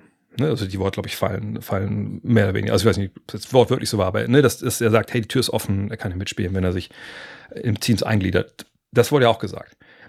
Und deshalb ich da, ich da eine Live-Situation, dass danach auch so ein bisschen dann, okay, dann ging es halt weiter in den nächsten Themen. Ähm, mit Podcast selbstständigt sich ja sowas auch oft. Das ist ja keine richtige Interviewsituation, wo man seine Fragen hat und man geht die miteinander durch und so. Ähm, naja, jeweils war mir danach auch bewusst, okay, das waren schon äh, Aussagen, die waren verwegen, sagen wir es mal so. Äh, aber ich dachte mir, okay, also ist jetzt aber jetzt nichts, wo man denkt, okay, das bricht jetzt hier das Internet, was ja dann doch passiert ist. Ähm, und dann muss ich erklären, wie das dann läuft. Also man sitzt ja dann da, ich sitze ja nicht mit Dennis alleine da und dann danach stehle ich mich hinter der Tür raus, sondern sein äh, Medienmann war mit dabei, oder einer seiner Medienleute war mit dabei. Ähm, danach, wie bei jedem Podcast, frage ich dann beide, hey, war das gut für euch? So, und das ist dann eigentlich das, wo dann, wenn es dann solche Settings sind mit Medienleuten, viele Settings haben auch gar keinen Medienmenschen dabei, äh, wo man gesagt wird, ja, pass auf die und die Stelle, das war jetzt für den Hintergrund, ein Hintergrundgespräch sind ja Gespräche, die man führt, wo es dann Infos gibt für einen Journalisten, die aber nicht für die Öffentlichkeit äh, bestimmt sind, also zumindest nicht mit dem Namen desjenigen äh, Spielers drauf. Wenn ihr euch an äh, Love This Game, ein Buch, Buch erinnert, ähm, da gibt es ja auch die Geschichte, wie ich mit Nowitzki dann zurückfahre äh, vom Training aus Rattelsdorf und wir reden über das Ausscheiden damals vor der Meisterschaft äh, in den Playoffs und dann dann viel, viel drin steht. Und damals, das war ja geschriebenes Interview, das heißt, ich schreibe es ja erstmal ab. Das habe ich an seiner Schwester geschickt, die sagt, und da habe ich schon markiert, ich so, ja, ähm, ne, guck mal durch. Ich glaube, da waren ein paar Aussagen äh, dabei, die halt ähm, ne, ziemlich ver verwegen waren. Äh, passt das so für euch? Genau wie ich es da auch gemacht habe. Äh, und dann wurde gesagt, ja, das war jetzt nur für dich bestimmt. Und dann habe ich das natürlich nicht, nicht gedruckt. So, habe aber die Infos, die ich da bekommen habe, danach eben auch benutzt in, was weiß ich, NBA-Previews über die Mavs etc. pp. Ähm, so, und das ist die Situation gewesen. Und ähm, das hat sich dann verselbstständigt. Ich habe das natürlich mitbekommen, obwohl ich dann schon oft on the road war äh, nach, äh, nach Frankreich, obwohl ich eigentlich immer, ich weiß nicht, ob ich schon mal erzählt habe, also ich lösche eigentlich immer so Social Media bis auf, ich hatte es auch vorher angekündigt, bis auf Instagram ähm, im Urlaub, weil ich einfach da auch nichts poste äh, und auch, gar nicht großartig irgendwas, irgendwas lesen möchte, weil ich einfach den Kopf frei kriegen will. Aber natürlich wurden Sachen an mich rangetragen und eben auch, ähm, auch gesagt, Alter, guck bloß nicht auf Twitter, die zerreißen dich da. Und das war natürlich immer schon ein bisschen belastend irgendwie auf der einen Seite. Auf der anderen Seite, mein Gott, ich, ich wusste, dass ich da jetzt nichts nichts falsch gemacht habe, äh, kam es dann trotzdem auch über WhatsApp zu ein, zwei Austauschen, die, ja, die ich nicht hätte haben müssen in meinem Leben und die ein bisschen, äh, wie soll ich das sagen, unerfreulich waren. Ja, äh, von welcher Seite ist ja egal. Ähm, aber das Gute war, äh, dass ich gesagt, äh, ja, wusste, dass das journalistisch alles, alles sauber gelaufen ist. Ähm, dass viele Kollegen auch gesagt haben, ja, du musst dir da jetzt gar keine Gedanken machen, weil man natürlich selber sich noch mit fragt. Ich habe ein paar Leute gefragt, die ich halt kenne und schätze auch aus dem Journalismusbereich. Ähm, ich sag mal, habe ich da irgendwas, übersehe ich da irgendwas? Und da wurde mir unisono gesagt, nein, man, da musst du wirklich jetzt keine Sorgen machen. Und das waren jetzt nicht Leute, die da irgendwie auf irgendwelche Klicks aussehen, etc.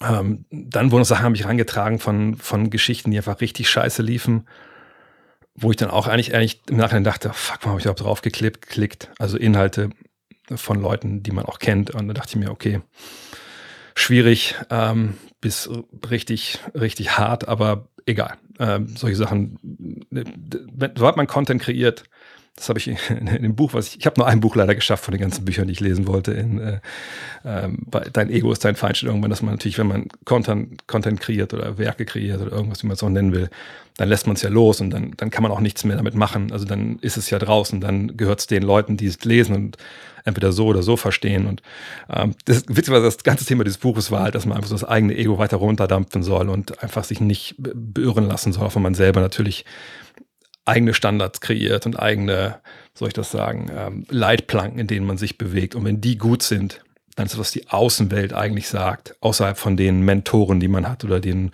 geschätzten Kollegen und Freunden, ist dann eigentlich egal.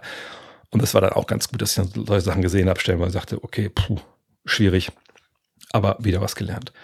Ähm, so, das war erstmal das ganze Ding. Jetzt zu den Aussagen, vielleicht meine Meinung dazu, zu diesen Aussagen an sich.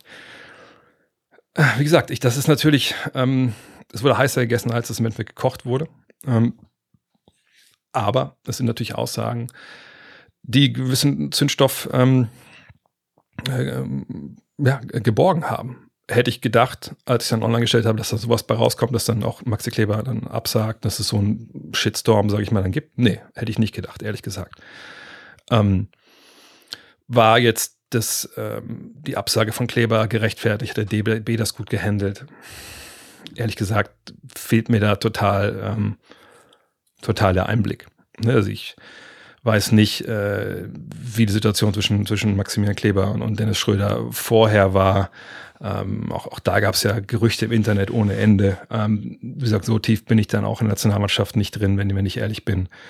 Ähm, hätte es diese Absage geben müssen. Wie gesagt, das kann ich ehrlich gesagt nicht beurteilen. Hätte der DBB da irgendwie jetzt einen Krisengipfel einberufen müssen und wie gesagt, ich, ich kann das schwer von außen beurteilen und deshalb möchte ich auch gar nicht großartig jetzt hier Stellung beziehen. Ähm ich denke, die Nationalmannschaft hätte natürlich äh, auch Maxi Kleber äh, also für meine, also mein Kader hätte ihn sicherlich, wenn ich hätte aufstellen sollen, was Gott, Gott sei Dank nicht der Fall ist, hätte ich natürlich gerne Maxi Kleber mitgenommen. Äh, auf der anderen Seite ist das eine Position, die natürlich auch, auch wahnsinnig tief besetzt ist. Ähm, ähm, wenn man irgendwo einen Ausfall verkraften kann, äh, dann natürlich da auf, auf Big Man. Ähm, alles in allem ist es halt schade. Äh, und es, wie gesagt, wurde sehr, sehr hoch gekocht, alles in diesen, diesen ein, zwei Wochen. Aber ich denke, davon ist jetzt relativ äh, wenig übrig. Ähm, und ich denke auch, dass die Aussagen von Dennis jetzt nicht unbedingt die Teamchemie ähm, jetzt so, so, mega kaputt gemacht haben. Also wenn man das Spiel jetzt gesehen hat gegen Schweden und gegen, gegen Kanada, dann ist das, glaube ich, nicht zu erkennen. Ich habe selber natürlich auch ein bisschen nachgefragt, auch in der Nationalmannschaft, ey, alles gut, so ein paar Spielern, die ich halt kenne. Und dann ähm, wurde mir eigentlich auch gesagt, nee, also ist eigentlich alles, ist alles cool. Ne? Das, das, war, glaube ich, für, für die Außenwelt ein viel größeres Thema, als es jetzt dann für die Innenwelt jetzt noch ist. Ähm, aber die nächste Frage. Ich habe bestimmt irgendwelche Sachen vergessen, aber vielleicht fällt es mir noch ein, wenn ich die, äh, die Fragen jetzt hier noch von zum Beispiel Markus Scharpei lese. Mich interessiert auch deine Meinung zu dem, aus meiner Sicht, Kommunikationsdebakel um Dennis Aussagen, Maxis Rückzug und das vornehmliche Schweigen der DBB-Verantwortlichen. Es fühlt sich für mich so an, als missbrauche Dennis seines Status als Kapitän und bester Spieler.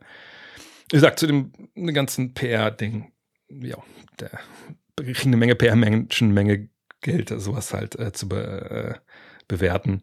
Ähm, ich aber glaube nicht, dass Dennis irgendwas missbraucht. Das, den Vibe, also wo jetzt genau, also dieser, diese Aussage mit Maxi Kleber war jetzt ja nichts, wo ich das Gefühl hatte oder wo man auch das Gefühl haben kann, glaube ich. Da steuert er jetzt in diesem, in diesem Interview drauf hin und will das unbedingt rüberbringen und er will, dass das so passiert. Das ist einfach nicht, diesen, diese Verbindung kann man nicht herstellen. Ähm, sondern, wie gesagt, wenn ich nicht sage, hey, Maxi Kleber, der, der kann auch mitkommen, dann kommt es nie zu diesem, äh, zu diesem Thema an sich. Ähm, ich denke, dass Kapitän da äh, einen wichtigen Punkt gemacht, eben Commitment und, und, und Kontinuität. Ich habe ja gerade auch bei den äh, bei NBA-Themen darüber gesprochen, wie wichtig das ist und wie wichtig es auch für eine Nationalmannschaft war, jetzt auch zum Beispiel in Kanada, dass man da gewisse Automatismen hat, etc. Ähm, und dass er das so ausgesprochen hat, wie gesagt, habe ich auch gar kein Problem mit gehabt. Äh, ich kann diesen, diesen Satz ne, mit dem Game auch einordnen als Ex-Basketballer, sag ich mal. Ähm, aber ich kann nicht erkennen, dass er da jetzt äh, sein, seinen Status missbraucht oder ähnliches. Das ehrlich gesagt beim besten Willen nicht. Reflektierst du deine Rolle, fragt Mifu, äh, als Journalist in dem Schlamassel mit Schröder. Ich finde, du hast dich professionell verhalten. Es ist auch nicht deine Aufgabe, Dennis zu bremsen. Dennis Einordnungsvideos meines Erachtens alles noch schlimmer gemacht. Du fandest es überzeugend. Ähm, ich habe ja viel darüber schon gesprochen. Ähm, Vielleicht ein Satz dazu. Viele haben mir vorgeworfen, ey, du machst alles kaputt, bla bla bla bla bla. Ähm, wie kann das sein? Du bist auch Basketball Deutschland immer, stellst immer außen vor und jetzt, wenn du mal so eine Chance hast, da wie auf so Klicks zu generieren oder sowas, da, da fängst du mit so einem Blödsinn an.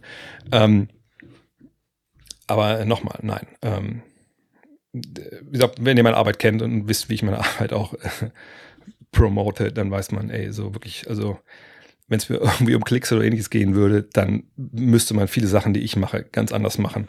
Äh, gerade so, was so Social Media und so angeht und gerade auch was die Themenfindung angeht, was die Formate angeht. Ne, das, ähm, da also zu sagen, dass das war alles nur, um mir alles aufzuheizen und aufzujazzen.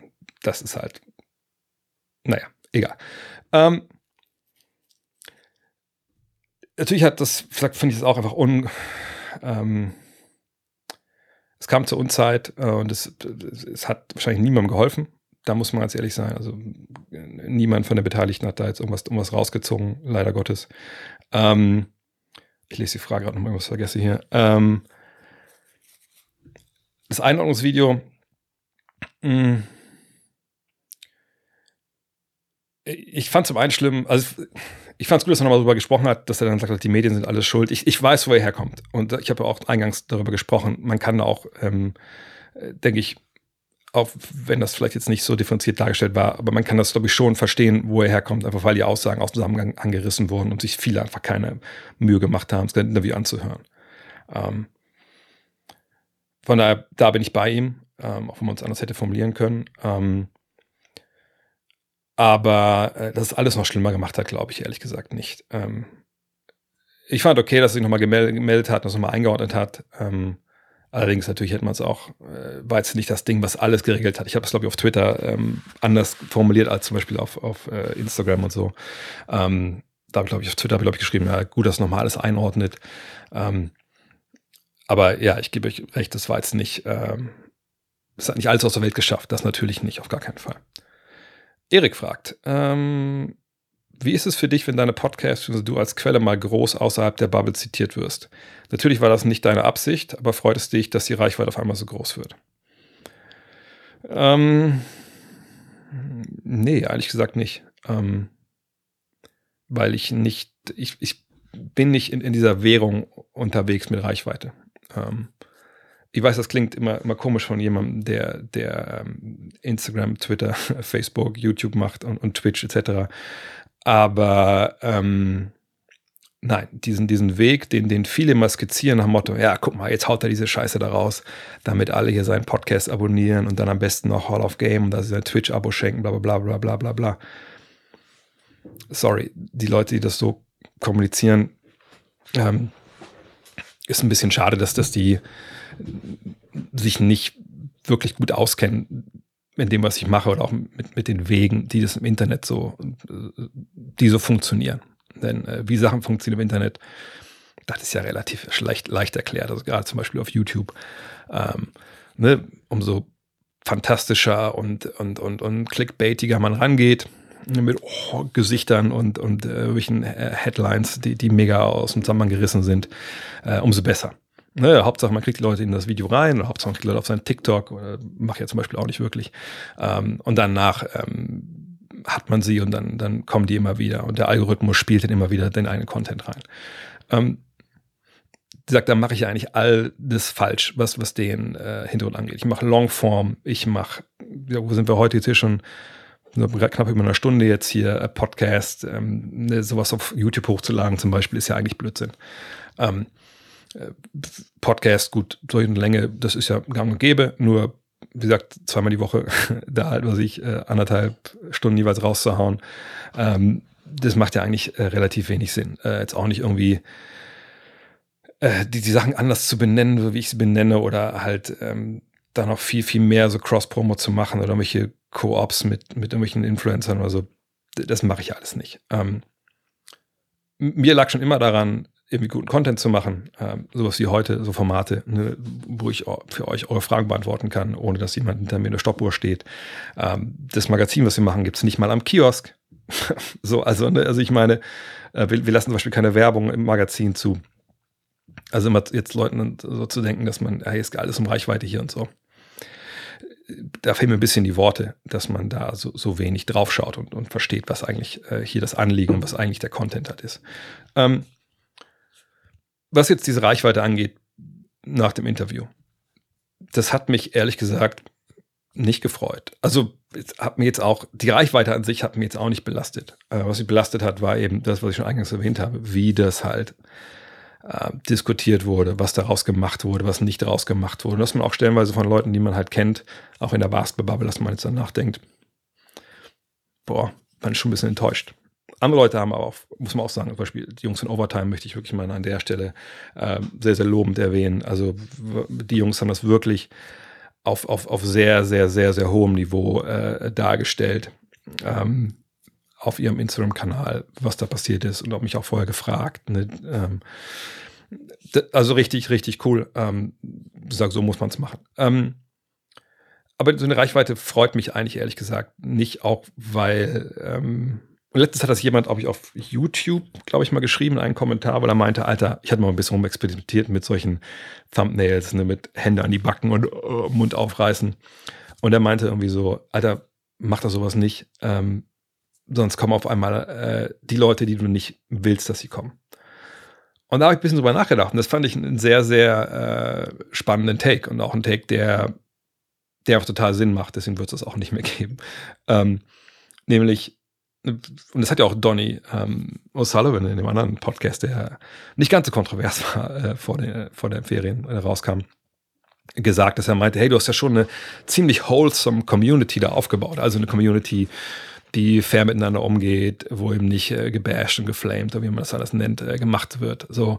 Ähm, und das finde ich auch cool. Da bin ich auch stolz drauf, dass das halt ähm, auch, auch so, so läuft und man auch in die YouTube-Kommentare gucken kann, äh, ohne dass man denkt, okay, jetzt muss ich mir beide Augen mit einem mit heißen Eisen ausstechen. Ähm, aber natürlich ist mir auch bewusst, sobald man ähm, eine, eine größere Reichweite hat und, und Leute halt kommen, die eben nicht mit der eigenen Arbeit vertraut sind, sondern einfach auf einmal da sind, weil es gerade cool ist, dass es dann auch in eine ganz andere Richtung gehen kann. Und ähm, von daher sagt man auch immer schon mein Anliegen. Also ich möchte, natürlich möchte man Wachstum haben in, in dem, was man macht und möchte, dass die Leute ne, mehr davon überzeugt werden. Zum Beispiel Hall of Game, da sind wir jetzt kurz davor dann auch, das kurz davor, wir haben jetzt 900, glaube ich, 20 äh, Abonnenten da auf Steady und das wird natürlich schon mal 1000 draus werden und so, gar keine Frage.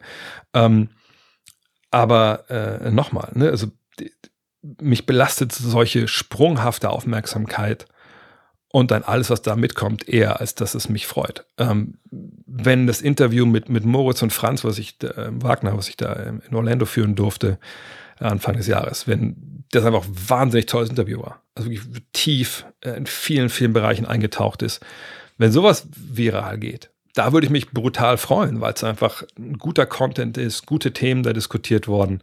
Ähm, dann wäre ich da auch voll mit dabei und würde mich total freuen. Und wenn dann Leute kommen, die sagen, das ist aber scheiße, dann würde ich sagen, ja, okay, mein Gott, ist halt so.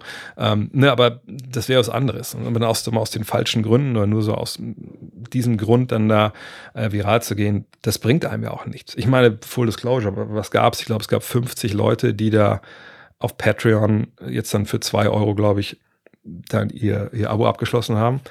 Da bin ich mir hundertprozentig sicher. Die werden dann äh, wahrscheinlich nächsten Monat nicht mehr mit dabei sein. So. Ähm, und ich habe mir da jetzt, das, ich habe weder das erwartet, noch hätte ich erwartet, dass es mehr werden, äh, also mehr als 50 oder so, sondern das sagt, das, das, deswegen mache ich das nicht. Sonst könnte ich es auch nicht so machen, wie, wie ich es mache. Ähm, von daher große Reichweite, ähm, sprunghafte Reichweite ist nicht mein Ziel und war es nie. Mein Ziel ist immer zu schauen, dass man guten Content macht, ähm, dass man sagt, diese Leitplanken, die man für sich setzt äh, im Content-Bereich und, und wie man arbeitet und dass man sauber arbeitet, dass man da drin bleibt. Weil alles andere, mit allem anderen verrät man sich ja. Also zumindest geht es mir so. Wenn ich jetzt sagen müsste, okay, nein, ich gehe jetzt bei ChatGPT rein und ich gebe ein, ich bin Basketball-Podcaster, gib mir bitte die Top 10 Themen für geile Videos, die sofort viral gehen und dann mache ich die schnell, nehme die auf und äh, ob ich jetzt dahinter stehe, wenn meine Top 10 ever sind oder nicht, ist scheißegal. Nein, das werde ich nie so machen. Ich werde das immer so machen, wie ich es gelernt habe und, und, und wie ich es halt denke, dass es richtig ist und wie ich weiß, dass es richtig ist. Und wenn Leute sagen, Alter, mit deinem äh, ewigen Labereien über zwei Stunden über, über welche Basketball-Themen, da kannst du auf den Mist gehen, sage ich, ja, alles klar. Vielen Dank dafür mal schauen, ob ich irgendwann noch rechtfertigen kann, äh, die Zeit reinzustecken oder halt nicht. Ähm, wenn, wenn, Leute sagen, Alter, hier in eurem 180 Seiten Magazin sind zu wenig Bilder, wo sind die Poster, wo sind die super Danker, smashen die, die, die Chaos-Hooligans Headlines? Nein, die wird es da nicht geben. So von daher ich mache das ja auch schon ein bisschen äh, und ich denke, ich habe da einen, ganz guten Weg gefunden. Und ähm, also die größte Reichweite, die ich jemals hatte, ja, da äh, musste ich immer zwei Baseballschläger vor die Tür stellen. Von daher, ähm, da werde ich nie drauf aus sein. Und ähm, wäre vielleicht auch ganz gut, wenn es äh, wenn's nie, wenn's nie wirklich, wirklich viel, viel wird, ehrlich gesagt. Äh, Tobias Brandt, kommen wir zum Basketball. Ähm, wenn ich noch was vergessen habe, fragt mich gerne mal nächste Woche, dann kann ich gerne mal drüber sprechen.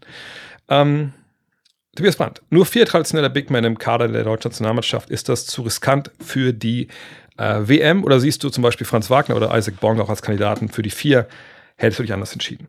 Ich hatte ähm, hier in meinem, ich habe mir so eine schöne Kleider in Berlin letztens gekauft mit so mehreren kleinen Büchern. Ähm, ja, und da hatte ich mir äh, den Kader skizziert, also ich dachte, also ich hatte mir dann links so skizziert, wie die, ähm, ich, jetzt nicht die großartig krassen Aufzeichnungen, also hier war so dann die Rotation im Spiel, dann hier so viertelmäßig, dann was ich so gesehen habe, Talking Points, die ich so ein bisschen auch besprechen wollte in den nächsten äh, Wochen oder in den nächsten Podcast. Und dann hatte ich immer gesagt, okay, wie ist eigentlich, wie ist mein Depth Chart, wie ist der Kader für mich?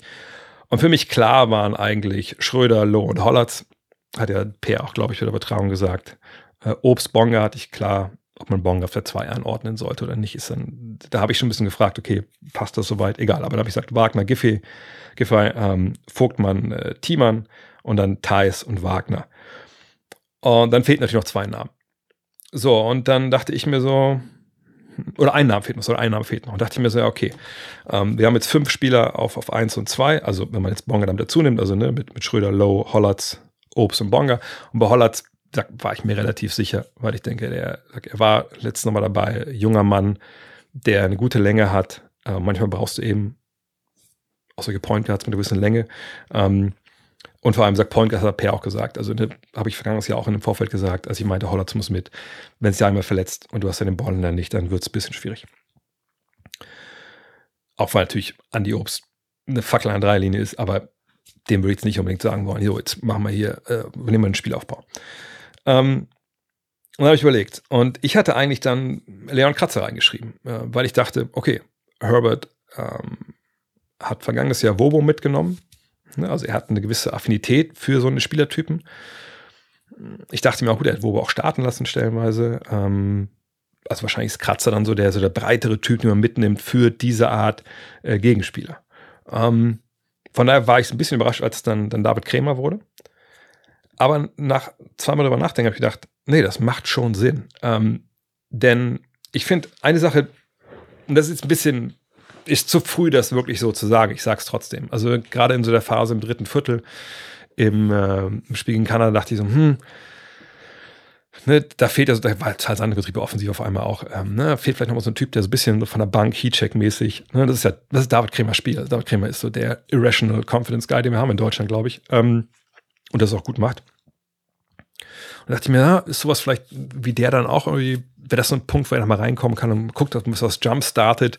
Auf der anderen Seite dachte ich mir, ja gut, wenn man halt die Rotation dann ne, so gut steuert, dass man halt sich Moritz Wagner von der Bank bringt, der dann halt auch attackiert, was wir auch gesehen haben gegen Kanada, wenn der dann mit Maodo auf dem Feld steht und vielleicht mit Franz Wagner, je nachdem wie tight die Rotation ist, dann dürfte es eigentlich ja passen, mit genug offensiver Qualitäten auch für andere mitzukreieren. Ähm, außerdem denke ich, dass wir offensiv noch nicht so weit waren, dass man jetzt denkt, okay, also du brauchst dann unbedingt diesen einen Typen, der dann kreiert, weil aus den Setplays nichts kommt. Also das, ne, aber dachte ich mir so, mal, mal gucken, also, da was das ist. Aber das ist jetzt eben dann, aber ich dachte mir dann, aber eigentlich eher Kratzer, einfach damit man halt nochmal sagt, diesen, diesen Spieler, der wahrscheinlich dann nicht viel spielen wird für meine Begriffe, aber diesen, diesen traditionellen Center hat, der ein bisschen gegenhalten kann. Da gucken wir halt weiter. Aber ich kann sagt, die, die äh, Entscheidung ist für Krämer verstehen, weil ich denke, naja, gut, also als ich mir so das Depth Chart aufgemalt habe, also Vogtmann, natürlich spielt er wie ein Vierer, aber kann er auf der Fünf spielen? Ich, also ich denke schon. Äh, kann das Johannes Thiemann? Sicherlich auch. Wagner und Theis können auch auf vier oder fünf.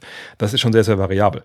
Äh, und Wagner, also Franz Wagner und, und Giffey. Natürlich könnt ihr auf die vier rutschen, wenn man ganz klein spielen will. Äh, wenn man Isaac Bonga gesehen hat und ich war echt wirklich überrascht nochmal, wenn man es jetzt nochmal so in diesem, diesem Setting Fieber sieht, wie lang der eigentlich wirklich ist mit seinen Armen. Und das ist einfach auch einer, der wild dann da durchswitchen kann. Und da dachte ich mir dann auch im Nachhinein, ja gut, klar, schon ein Kratzer. Du brauchst ihn vielleicht nicht unbedingt, wie du vielleicht Wobo gebraucht hast. In Anführungszeichen, er hat nicht so viel gespielt, aber du hattest natürlich äh, letztes Jahr in der Vorrunde in, ähm, in Köln, hattest du Litauen mit Valanciunas, ähm, mit Sabonis, du hattest ähm, äh, Nurkic äh, auf, auf Seiten der, der Bosnier. Also da war natürlich schon einiges an, an Power geboten. Du hattest äh, Gobert. Ähm, vielleicht mal gedacht, okay, jetzt brauchen wir eigentlich, wir haben jetzt nicht diese äh, krassen Jungs da. Wir haben eigentlich eher so ein bisschen die beweglicheren Big Men, wenn ich jetzt richtig am Schirm habe, wer da alles bei Japan, bei Finnland und Australien spielt.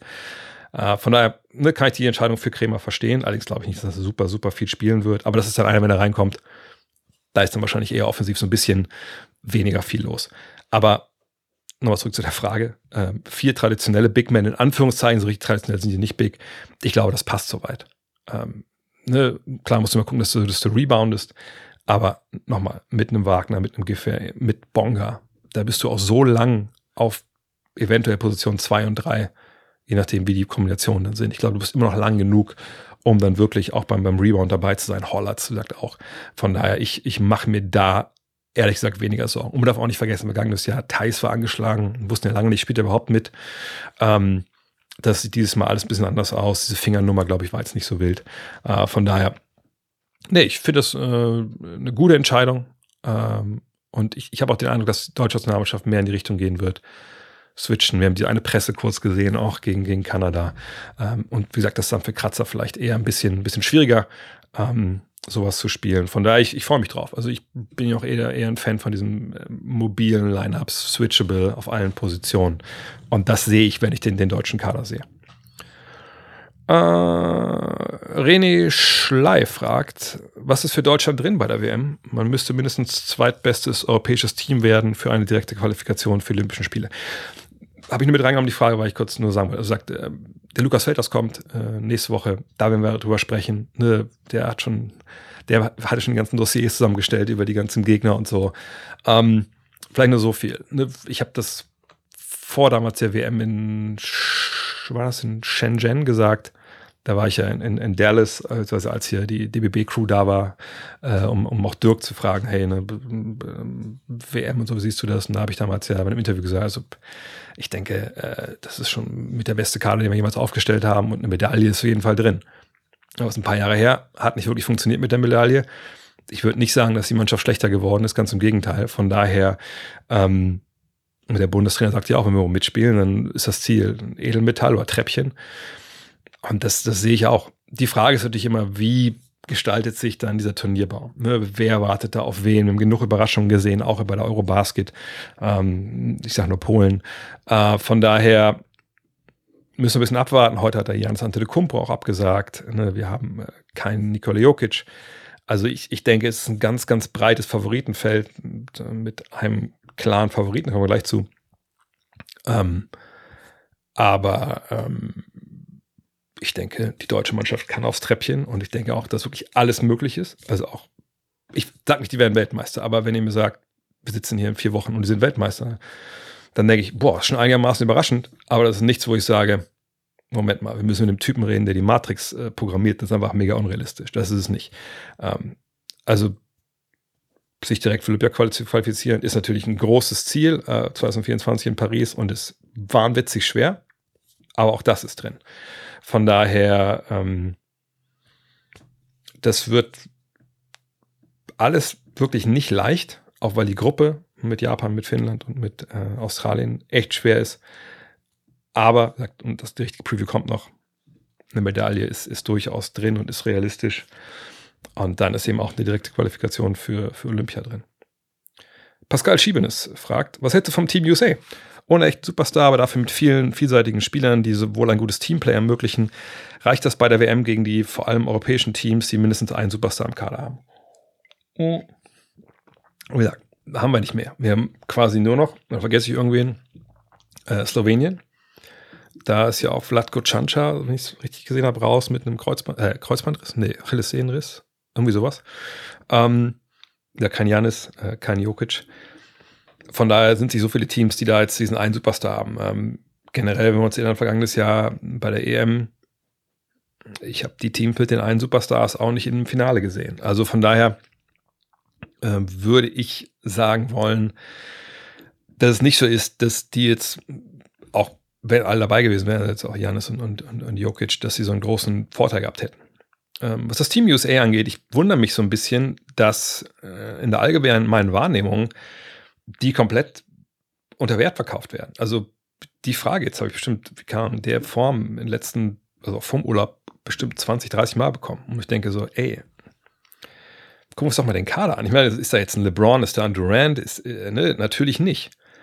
Aber die Jungs, die wir da alle haben, das sind ja alles richtig gute Spieler. So, und das sind einfach auch Jungs, wo man denkt, okay, die können zusammen Basketball spielen, äh, die, die, passen auch mal den Ball. Also, was wir ja oft den Amerikanern vorgeworfen haben, dieses, naja, also die kommen dann im Halbfeld über ihren Superstar äh, und dann alle stehen so ein bisschen rum und dann knallen sie halt drauf. Das ist ja halt nicht so ein geiler Basketball, da spielen wir Europäer ja viel besser, dieses elitäre Denken, was ja oft so auch so ein bisschen Bullshit ist. Ähm, also genau die Gefahr sehe ich ja hier nicht. Ähm, ne, die werden defensiv aggressiv sein, die werden zupacken können. Die Defensive ist ja immer eigentlich auch beim Team USA so die, ähm, zumindest mit, der, mit den NBA-Spielern, die Grundlage gewesen, dass sie mit ihrer Athletik punkten, mit ihrer Länge punkten ähm, und dann eben rauslaufen äh, in einem Break. Wie gesagt, 2008, als ich da beim Redeem-Team im Training war, der, was die da gezeigt haben, war eigentlich wirklich gesagt nur das, ne? raus, schnell rauskommen, schnell in die Sets reinkommen. Das war in den Spielen dann auch zu sehen. Eben aus Transition, äh, weil sie da natürlich den großen Vorteil halt haben. Äh, aber wenn wir dann gucken, wer da alles mit dabei ist, dann muss man sagen, pff, ich wüsste jetzt nicht, wie man einen anderen Club, sagen wir mal, ein anderes Team als Top-Favoriten nennen kann. Sind sie jetzt das Redeem-Team oder das, das uh, Dream-Team und es ist vollkommen klar, dass die das irgendwie gewinnen, wie, wie 92? Natürlich nicht. Also das ist eine junge Mannschaft mit relativ wenig Erfahrung auf, auf diesem Niveau. Aber es ist eben auch eine Mannschaft, wo jetzt eben nicht dieser eine Typ da steht und sagt, so, jetzt geht es mal über mich. Und wenn ich einen schlechten Tag habe, dann wird es vielleicht ein bisschen schwierig, sondern variabel unterwegs. Äh, ich würde mir eventuell ein bisschen Sorgen machen, so was so die Länge angeht, eventuell und so ein bisschen. Aber nee, ich denke, die sind Favorit. Nicht, wie gesagt, Kopf und äh, zwei Köpfe über allen anderen. Äh, dafür gibt es zu viele andere gute Teams. Ähm, aber alles in allem ist das schon das Team mit den, den, wenigsten Schwächen und das tiefste Team auch. Aber das heißt ja nicht, dass du dann Weltmeister wirst, denn es ist eine Menge Spiele in wenig, wenigen Tagen, kein eingespieltes Team. Aber wenn er mich heute fragt, ey, ich habe noch 20 Euro und äh, ich muss das irgendwie auf irgendwen wetten, dann würde ich es auf, ähm, auf die Amis setzen, ja. Tony Horn fragt, Schafft es Peja Stojakovic in deine All-Time Top 3 von Dreierschützen, die von Europa aus in die NBA gewechselt sind? In der Saison 2003-2004 äh, Vierter im Rennen, MVP-Rennen, All-Star und Gewinner des Dreier-Contests mit 20 von 25 Treffern. Da war das ja auch noch was wert. Ähm, WM sowie EM-Gewinner mit Jugoslawien in seiner Prime unter Umständen heutzutage ebenfalls einer der zehn besten Spieler der Liga. Ähm, ich gucke mir kurz mal die Zahlen an von ihm.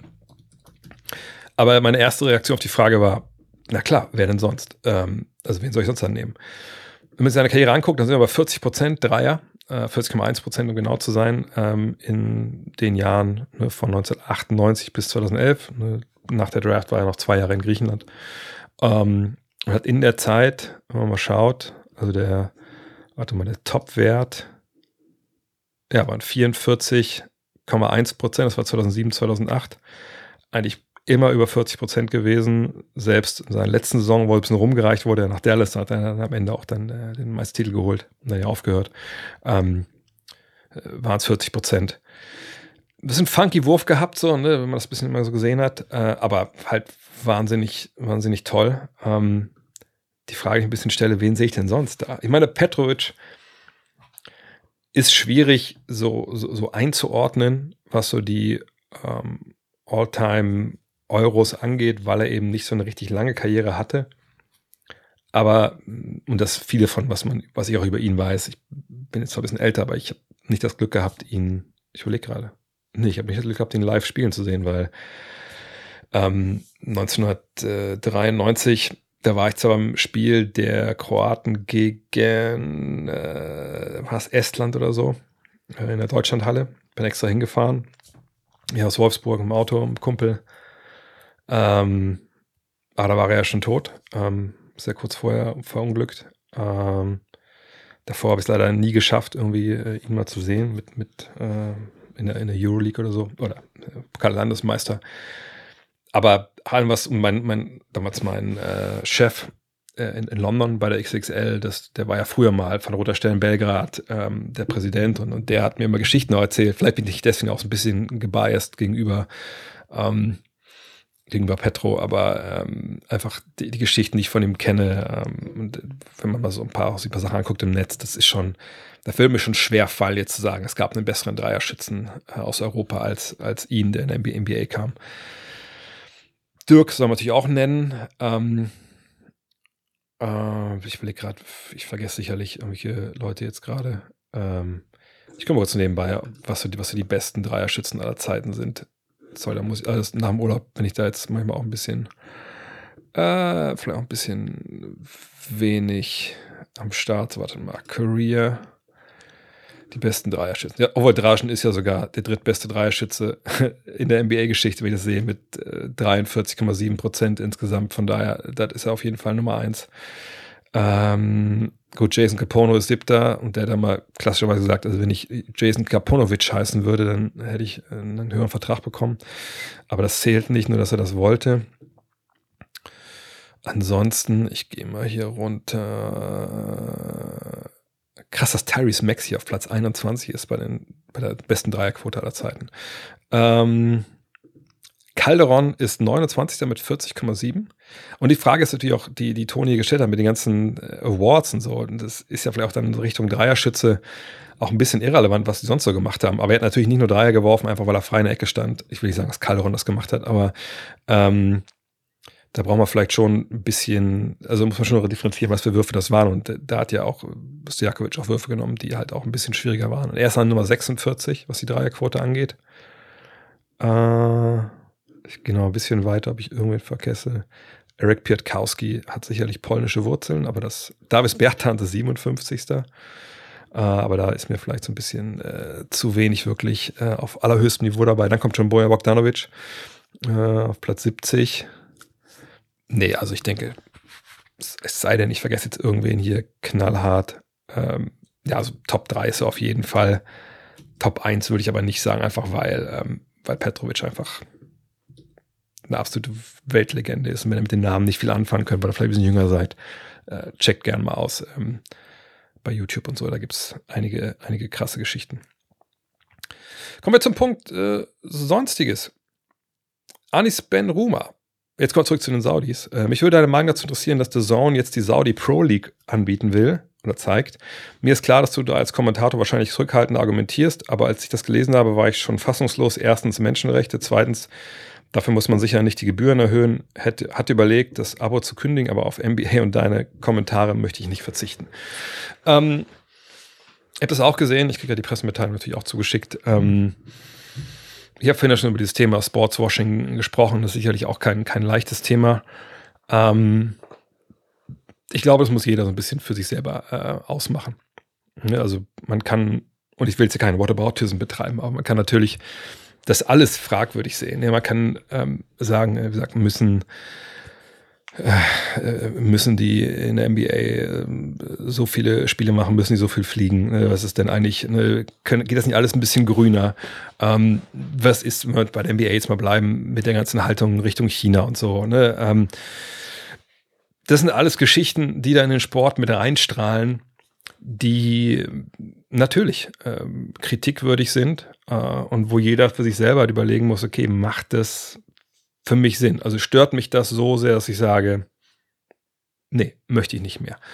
Ähm, auch ein anderes Beispiel. Ähm, jetzt ähm, bei Charlotte Hornets gab es ja einen Spieler, ne, der äh, jetzt ein Jahr lang nicht gespielt hat.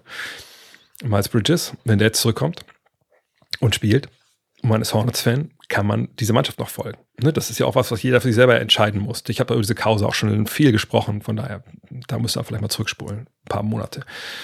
Ähm, von daher, ähm, ich finde es schwierig. Also ich muss ehrlich für mich sagen, ich gucke mittlerweile, ehrlich gesagt, fußballmäßig sehr, sehr wenig. Ich gucke eigentlich den, den VfL, hm, meine Wölfe hier. Ähm, da möchte ich dieses Jahr auch mehr ins Stadion gehen wieder. Vergangenes Jahr war ich da leider viel zu selten, aus verschiedensten Gründen. Ähm, das gibt mir viel, ne, dahin zu gehen, mit der Mannschaft mich zu identifizieren äh, und, und, Bock drauf zu haben, auch ins Stadion zu gehen. Oder auch wenn sie zum Beispiel Sonntag jetzt gegen Berlin spielen, gegen Maccabi, glaube ich, ne?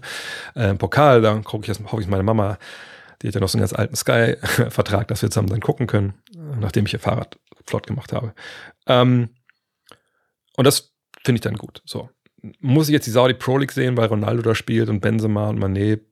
Ehrlich gesagt nicht, weil mir das wirklich komplett egal ist. Aber mir ist auch in dem Sinn die Premier League egal oder äh, ähm, La Liga oder Serie A oder wie sie alle heißen. Ähm, Champions League im Übrigen eigentlich auch mittlerweile. Ähm, von daher, ich mache jetzt keinen Saudi League Podcast. Das, und wenn jetzt das kommt, was für eine Einfrage angeregt wurde, dass die Saudis eine eigene NBA, äh, eine Konkurrenzliga machen, würde ich wahrscheinlich darüber auch nicht berichten. Ähm, aber das gesagt, ist dann halt meine persönliche Geschichte. Genauso wie ich ehrlicherweise auch mit dem Engagement ne, in China und so schon meine Probleme habe, aber jetzt nicht ähm, sage, deswegen folge ich der NBA nicht mehr. Also, ne, wie gesagt, das sind, sind Themen, finde ich, wie gesagt, das sind sehr individuelle Themen. Ähm, und vor allem, finde ich, ist es ja auch immer eine Frage der Berichterstattung. Ähm, wenn ihr euch zum Beispiel an die Geschichte Radsport, Doping erinnert, AD, ZDF, ähm, oder war es nur die ARD? Ich weiß gar nicht, wer genau es übertragen hat. Da war auch mal ein großes Thema. Wie macht man das jetzt? Kann man sowas übertragen, wenn man weiß oder ganz, ganz starke Hinweise hat, dass ne, die Top-Fahrer da alle irgendwie gedopt sind? Kann man das dann zeigen? Ben Johnson, ne, zum Beispiel 88, 100 ähm, Meter Sprint. Ähm, wie kann das sein, dass, dass der gedopt ist und seine größten Rivalen vielleicht nicht. Ne, ich denke immer, das ist eine Frage auch, wie man Sachen dann rüberbringt und wie man Sachen kommuniziert. Ähm, und da gibt es viele, viele Graustufen und Nuancen. Und da muss man als Medium über einkommen und klarkommen und, und, und sagen, wie macht man das. Was natürlich schwieriger ist, wenn man einfach eine Rechte kauft, ne, dann muss man auch immer gucken, wie, wie, man ist ja auch ein Partner dann von diesem, von dieser jeweiligen Liga oder von diesem Event. Aber das ist eine Geschichte, wie gesagt, nochmal, die, die ist höchstgradig äh, von Fall zu Fall zu bewerten, denn auch jeder für sich. Ich meine, man kann auch sagen, hey, ich bin Ronaldo-Fan. Ich gucke mir gerne jetzt ihn auch bei, wo spielt er bei Al-Ali oder so, ich weiß nicht, wie der, wie der Club heißt, ähm, an, auch gerne gegen Benzema. Das sind, ich war früher Real Madrid-Fan, oder immer Real Madrid, das sind meine beiden Favorites gewesen ever. Ich muss die weiter verfolgen. Aber ich kann gleichzeitig sagen, ja, aber was die da machen mit den Menschenrechten, das gefällt mir überhaupt gar nicht. Und was weiß ich, ich, ich spende für Organisationen, die sich, äh, die da den Leuten helfen. Das geht ja auch alles. Von daher, wie gesagt, es ist eine höchstgradig individuelle Geschichte. Illegal D fragt, wann lässt du die KI übernehmen? Gibt ja schon genug Material von dir, um die Maschine zu füttern, aber mal im Ernst, Recherche mit ChatGPT ist schon teilweise ganz angenehm. Was sagt der Journalist in dir dazu und was der Familienmensch? Ähm, also fangen wir zum Familienmenschen. Also ich denke, dass äh, als das vergangenes Jahr, oder vergangenes Jahr, also nicht, also war es vergangenes Jahr? Nee, dieses Jahr, als es hochgekocht ist mit ChatGPT vor ein paar Monaten, man dachte, okay, krass, was alles, als wir es auch im Heft hatten, äh, in der, in der Blink-Ausgabe mit Journey etc. Da dachte ich mir schon, Alter, krass. Und damals habe ich ein bisschen recherchiert, deswegen kriege ich immer noch in meinen Algorithmen, immer auch stellenweise auf YouTube oder bei, bei Instagram so Videos reingespült. Hey, kennst du schon das AI-Tool und das und das? Und da habe ich auch schon gesehen, dass man natürlich, ich könnte locker jetzt einfach äh, das hier alles, die ganzen Daten von mir, die ganzen Videos reinspielen lassen und könnte halt einen KI-Avatar von mir erstellen lassen oder sogar einfach ein Video und sagen, hey, hier sind die Themen, mach das mal. Ähm, Wäre das scheiße? Bestimmt. weil einfach äh, bei aller Qualität die KI und so hat, natürlich bei allem, was ich hier mache, eine gewisse Kreativität dazu noch gehört ähm, äh, und eine gewisse Expertise. Und, und ähm, da denke ich mir so, ja, äh, das kann man auch nicht wirklich ersetzen. Gleichzeitig denke ich, komme zum Familienmenschen zurück, dass natürlich unsere Tochter damit aufwachsen wird, ne, krass damit aufwachsen wird in der Schule sicherlich, geht aber jetzt gerade los, aber irgendwann demnächst auch, ähm, wird es ja viel, viel akuter, auch in der, in, hoffentlich dann, wenn sie dann in den Beruf lernt oder in der Uni geht oder so. Ähm, das, also ihr das, ich habe auch mit ihr schon darüber gesprochen, dass es sowas gibt. Äh, und dass natürlich die Art und Weise, wie man die KI benutzen wird in den nächsten Jahrzehnten, natürlich höchstgradig wichtig ist. Ne, ob man jetzt Prompts schreibt oder äh, keine Ahnung, oder mit Werkzeugen umgehen kann, die die KI für einen einsetzen. Das wird natürlich für, für Kinder, die jetzt gerade in dem Alter von, von, unserer, von unserer Tochter sind, natürlich, und für uns wird das wahnsinnig wichtig werden, alle noch. Nur wir werden sicherlich nicht mehr umschulen auf Prompt-Schreiber oder so. Von daher, ich, ich sehe die Chancen, aber ich sehe natürlich auch die Gefahren, die dahinter stecken. Ähm, als Journalist denke ich, Ähm, unser Grafiker hat uns, genau, als das so hochkocht, das ähm, hat mir, unser Grafiker, Marc hat mir mal so, so, so eine Meme geschickt, kennt ihr auch von diesem Typen, der diese beiden Knöpfe hat und dann sich so abwischt, den, den Schweiß und dann stand irgendwie links irgendwie äh, Be a Graphic Designer und rechts Be a Farmer. So nach Motto, was mache ich jetzt eigentlich, wenn KI äh, so krank unterwegs ist? Ähm, und das ist natürlich ein Problem. Ihr kriegt damit, was gerade auch in den USA läuft mit den, ähm, dem Writer's Strike, wo es ja darum geht, ne, dass Filmstudios, TV-Studios, ja, äh, natürlich auch gerne vielleicht demnächst äh, von der KI ihre, ihre Serien schreiben lassen, wir kommen da zurück, was ich vorhin erzählt habe, einfach um eine größtmögliche Reichweite, ne, das zu generieren, was die Leute gucken, wo man, man Werbung verkaufen kann, etc. pp. Und natürlich die Autoren sagen, Alter, sorry, das ist unsere Arbeit hier, ey, das sind unsere Jobs, die lassen sie nicht einfach wegnehmen, wir, wir müssen geschützt werden. Und ich glaube, da kommen wir an so einen Punkt, den ich interessant finde als Journalist. Ähm, denn ich meine, die KI ist, wie ich es verstehe momentan, vielleicht liege ich da vollkommen falsch und das wird demnächst anders, aber momentan ist es ja so, dass ChatGPT oder so grast ja das Netz ab, diese Large Language Models, äh, ziehen sich die ganzen Infos halt rein, ne, was es da nicht alles gibt. Und aus diesem Datenozean, diesen Informationen, da hat ChatGPT gelernt, eben ne, äh, sich zu bedienen und Antworten zu finden, ne, Bücher zu schreiben, whatever. So.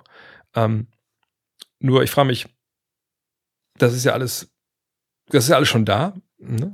aber ChatGPT hat auch das Problem, glaube ich, dann stellenweise Sachen zu finden, die, die relevant sind und nicht. Denn manchmal stelle ich da auch Fragen rein, die komplett scheiße beantwortet werden. Ähm, aber was ist denn, wenn das irgendwann mal aufhört? Also wenn irgendwann aufgehört wird, neuen Content zu produzieren und über neue Themen äh, kreativ zu schreiben, kann dann die KI irgendwann selber Content kre zu kreieren, Content kreieren, ohne eben selber äh, Sachen sag ich mal, sich, sich zu überlegen. Da, das finde ich halt, halt sehr, sehr spannend. Denn ähm, wenn irgendwann keiner mehr meine Arbeit macht oder die Arbeit von äh, TV oder ähm, äh, was ich von Filmautoren, ähm, naja, oder Ideen entwickelt, kreative Ideen, ne, sich neue Mode, neue Fonts, ne, äh, keine Ahnung, andere Grafikideen, kann das denn auch kommen? Da, da bin ich sehr gespannt. Ähm, allerdings denke ich auch, als Journalist. Ähm, ich denke, es gibt schon, also wenn ich einen anderen Job machen würde, als den, den ich mache, wenn ich einfach sagen würde, okay, ich bin, ich bin bei einer Website, die einfach nur schreibt, was ich VfL Wolfsburg, Maccabi Berlin, hoffen wir mal, das wird ein lochigeres 8 zu 2 für den VfL und ähm, ne, die KI äh, kriegt die Infos für sich von einem Statistikdienst, wer die Tore geschossen hat, wann die Tore gefallen sind, wer rausgegangen ist. Was ich kriegt sogar noch irgendwelche Videofeeds und kann sogar erkennen, welche Spieler wo gelaufen sind und schreibt dann einfach über den Spielbericht ich glaube, das ist ein Job, wenn man nur das macht. Das wird sicherlich bald äh, von der Maschine gemacht. Wird ja auch stellenweise jetzt schon, wenn ihr euch mal stellenweise Boxscores oder so Game Recaps anschaut bei ESPN. Ähm, aber so wirklich ne, Bücher zu schreiben, äh, kreativ zu sein. Ich denke, da wird es immer, immer Menschen geben, die das besser machen als die Maschine. Vielleicht lehne ich mich dazu aus dem Fenster für äh, diese Rasse unbekannter, äh, unbehaarter Affen, aber ich denke schon, dass es immer noch geben wird und die Frage, nur weil irgendwas anderes da ist, was vielleicht leichter verdaulich ist und was irgendwie wie schneller geht, heißt ja nicht, dass die Sache, die dann länger dauert und vielleicht eine höhere Qualität hat, wenn es denn so ist, ähm, oder auch ein bisschen unperfekter ist, dass die dann keinen Platz mehr hat. Also ich weiß nicht, ob das Rippelsche Gesetz, dass ein Medium nicht von einem anderen verdrängt wird. Also das Buch wurde nicht vom Radio verdrängt, das Radio nicht äh, vom Fernsehen, das Fernsehen nicht vom Internet, dass es vielleicht auch hier greift. Aber vielleicht bin ich auch der falsche Ansprechpartner für solche philosophischen Themen. Pat Raskess fragt, wie war der Frankreich-Urlaub? Konntest du noch Fortschritte machen im Dank mit 50? Mhm. Äh, das ist ehrlich gesagt eine ziemlich schwer zu beantwortende Frage für mich. Ähm, aber was ich aber weiß, ist, dass ich keine Fortschritte im Dank mit 50 gemacht habe. Also ich denke schon, dass die Muskulatur sich relativ ähm, entspannt hat. Also bin mit dem Elektroauto wieder rübergefahren, da die 1000 was sind es, 500 Kilometer. Ein bisschen mehr noch, weil wir ja nicht dann so straight fahren. Ähm, und da habe ich die öfter mal aufgeladen und da habe ich dann versucht, ab und zu mal ähm, ein bisschen Sachen, was ich immer mal so ein bisschen ne, aktiv am Auto zu arbeiten, auch mal so für die Beine.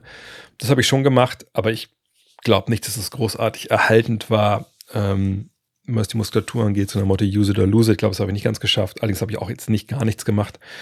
Ich habe die erste Woche oder die ersten zehn Tage sogar geschafft, mit dem Intervallfasten weiterzumachen. Dann waren wir da in dem, dann sind wir von dem Ferienhaus. Wir waren zurück und dann halt Richtung in so ein Hotel und so nochmal für ein paar Tage. Wenn du dann Frühstück bezahlt hast, dann war es dann wieder doch nicht möglich für mich, dann, dann nicht zu frühstücken. Äh, von daher hat es auch nicht geklappt. Ich habe mich gewogen. Ich habe anderthalb, zwei Kilo zugenommen. Das fand ich noch im Rahmen. Ähm, von daher, da glaube ich nicht, dass viel passiert ist. Ich habe auch noch nichts hier probiert am, am, Platz.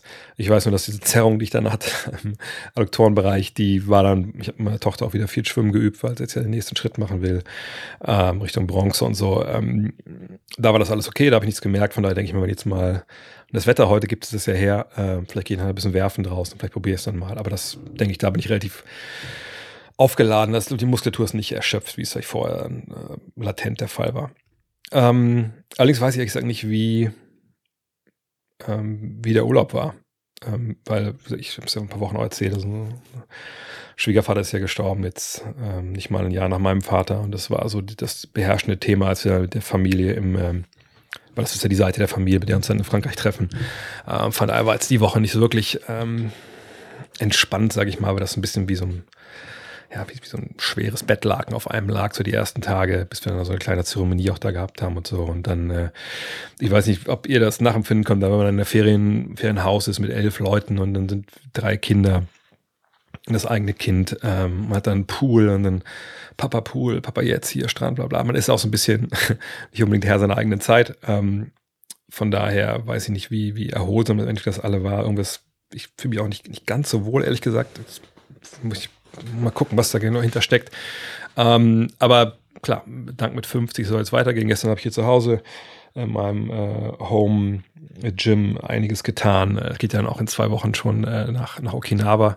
Von daher, äh, da glaube ich, im ersten Hotel gibt es, glaube ich, gar keinen Fitnessraum. In dem, also mein Dealer dann schon, aber ich habe so einen Sling-Trainer dabei, so dass da wird schon ein bisschen was gehen.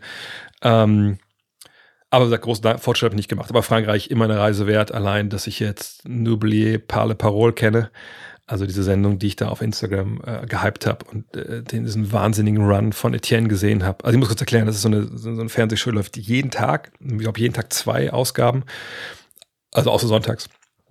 Und äh, was die Leute halt machen, die kommen hin, zwei äh, Spieler. Äh, einer ist meistens der Champ, der hat so ein silbernes Mikro, die andere oder der andere hat halt ein normales Mikro und dann geht es darum, dass ähm, die halt äh, Lieder singen müssen. Also, keine Ahnung, das ist dann so ähnlich wie bei normalen Quizshows, dass man das sind so vier, fünf verschiedene ähm, Kategorien hat. Es gibt 50 Punkte für 70er Jahre Chansons und da ich 40 Punkte für äh, Schlager. Und dann äh, sagt man, okay, ich will fangen mit 50 Punkten an. Also, der Champ fängt an, Etienne.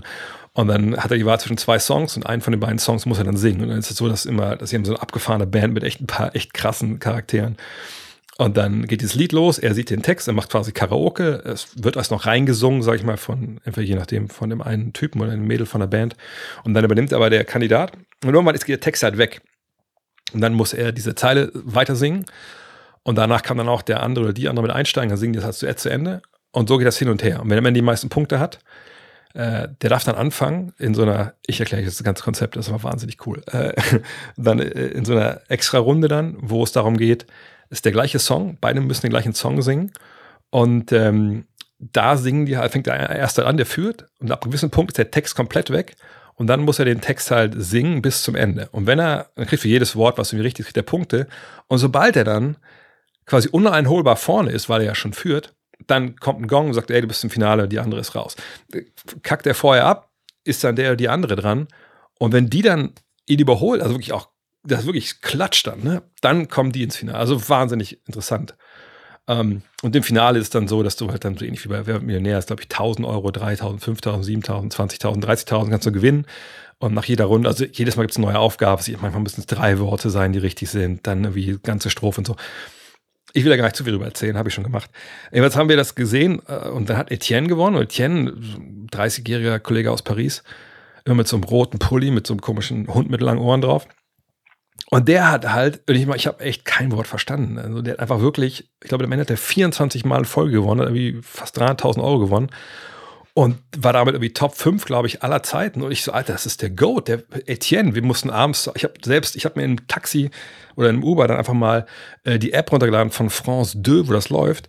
Einfach, und dann mit VPN, um das gucken zu können im Taxi, ob Etienne gewinnt. Ähm, das ist so das Highlight im Endeffekt. Ähm, jetzt hat er leider verloren, aber es gibt dieses Jahr einen Masters, wo er mit dabei ist. Und äh, ich weiß, wer von euch Französisch kann, aber ein Grund, warum ich das so mega gefeiert habe, war auch, dass direkt in der ersten Sendung, die wir gesehen haben, weil es im abends mal irgendwie krank geregnet hat, da war der, der, Song, den er singen musste, um dann halt äh, da die richtig Kohle abzugreifen, war halt Merguez Partie. Und Merguez, ich weiß, ich kann nicht großartig Französisch, aber Merguez sind halt so Würstchen, das wusste ich.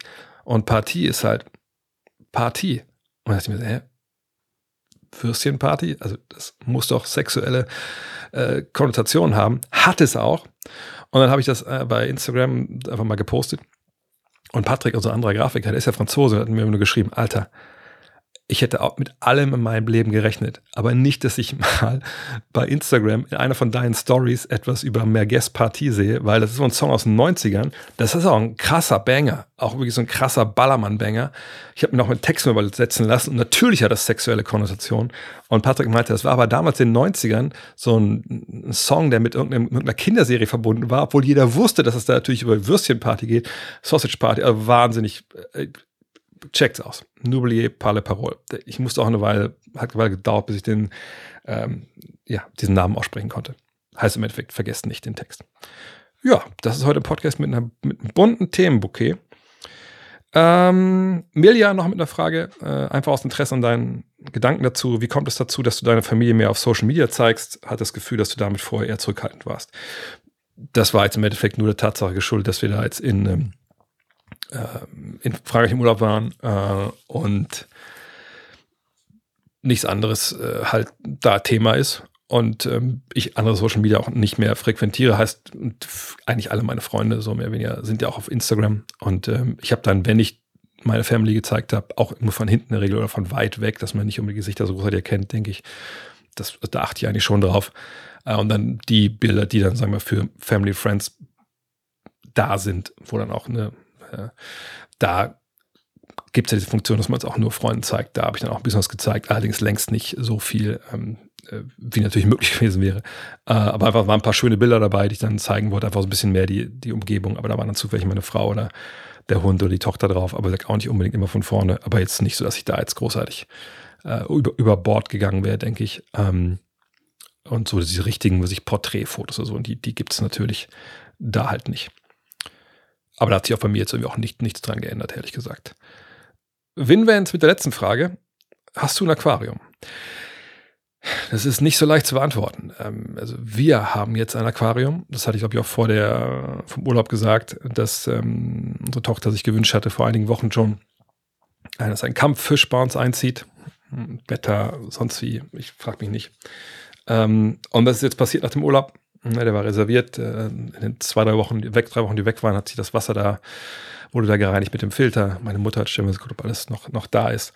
Und jetzt ist äh, der Kampffisch eingezogen, ja. Äh, ich muss ehrlich sagen, ich war nicht der Riesenfan dafür, weil ich denke, ne, wir haben ja schon ein Haustier und ähm, Haustiere sind natürlich auch eine gewisse Verantwortung, dann weiß ich immer nicht, wiefern. Äh, ja, aber das war ein sehr, sehr sehnlicher Wunsch und wenn man dann die Augen gesehen hat, also jetzt die äh, Hingaben, mit der sie, gut, ist die erste Woche jetzt, aber äh, mit der sie dann so die Mückenlarven füttert und so. Ähm, ja, und Red, so heißt der Fisch, ähm, habe sie einmal auch gepostet auf Instagram. Also habe ich die auch als Familienmitglied gepostet, wenn ich richtig drüber nachdenke. Aber gut, äh, der Fisch, ich hoffe, der, der wird, der wird euch auf der Straße nicht großartig begegnen, denke ich mal, hoffentlich. Äh, der wohnt jetzt hier, ja. Ähm, und ich muss sagen, ich hatte nicht so auf dem Schirm, dass Fische, wenn sie schlafen, einfach nur so, einfach so abhängen im Wasser und einfach so schweben weil ich dachte, als ich das gesehen habe vor ein paar Tagen, oh, wie machen wir das? Wo kriege ich jetzt nachts um drei noch irgendwie, obwohl spät war es nicht, kriege ich jetzt, spät war es, halb eins, wo kriege ich jetzt noch einen, einen Kampffisch her, damit das morgen früher keine klar gibt. Aber anscheinend hat er nur gepennt. So, von daher auch wieder was gelernt. Ähm, ja, wir haben so ein Nano-Cube heißen die, glaube ich. Ähm, und das ist im Endeffekt ähm, das Aquarium. Ja, aber es ist in dem Sinne nicht meins, auch wenn ich davon ausgehe, dass Papa da bald auch lernen muss, wie das alles funktioniert. Ja, ansonsten, ähm, fällt mir was ein. Ach ja, eins fällt mir ein, bevor wir heute Schluss machen. Ähm, falls ihr hinten das seht, nee, da könnt ihr es euch sehen. Äh, oh Gott. Hier rum.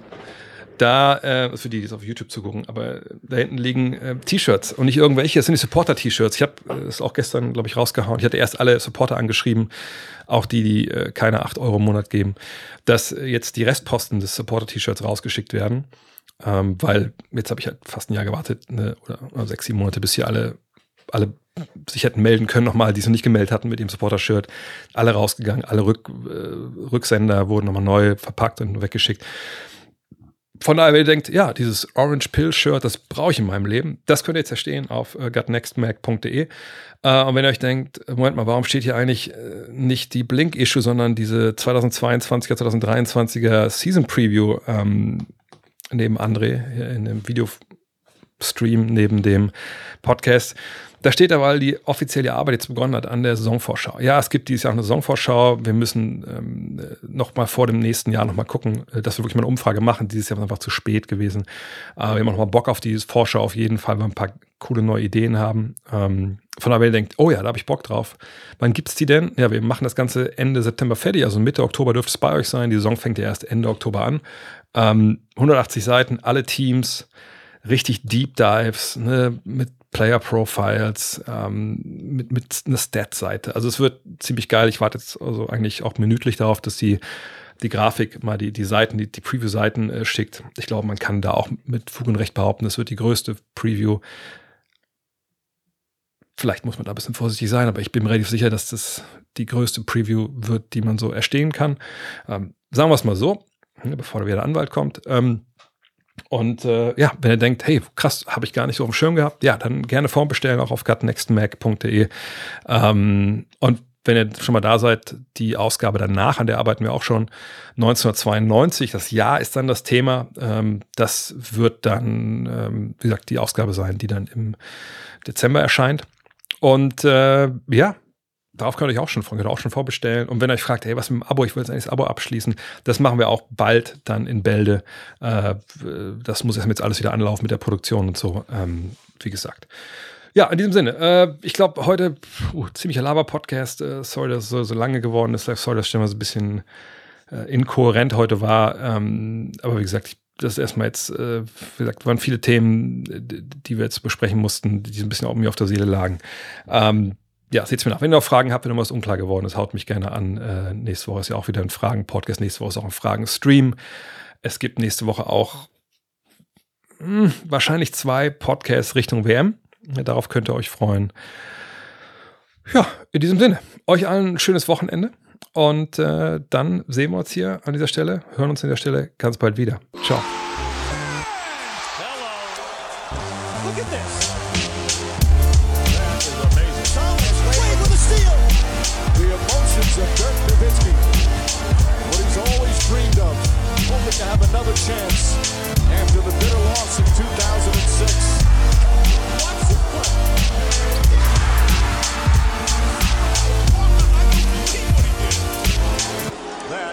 amazing.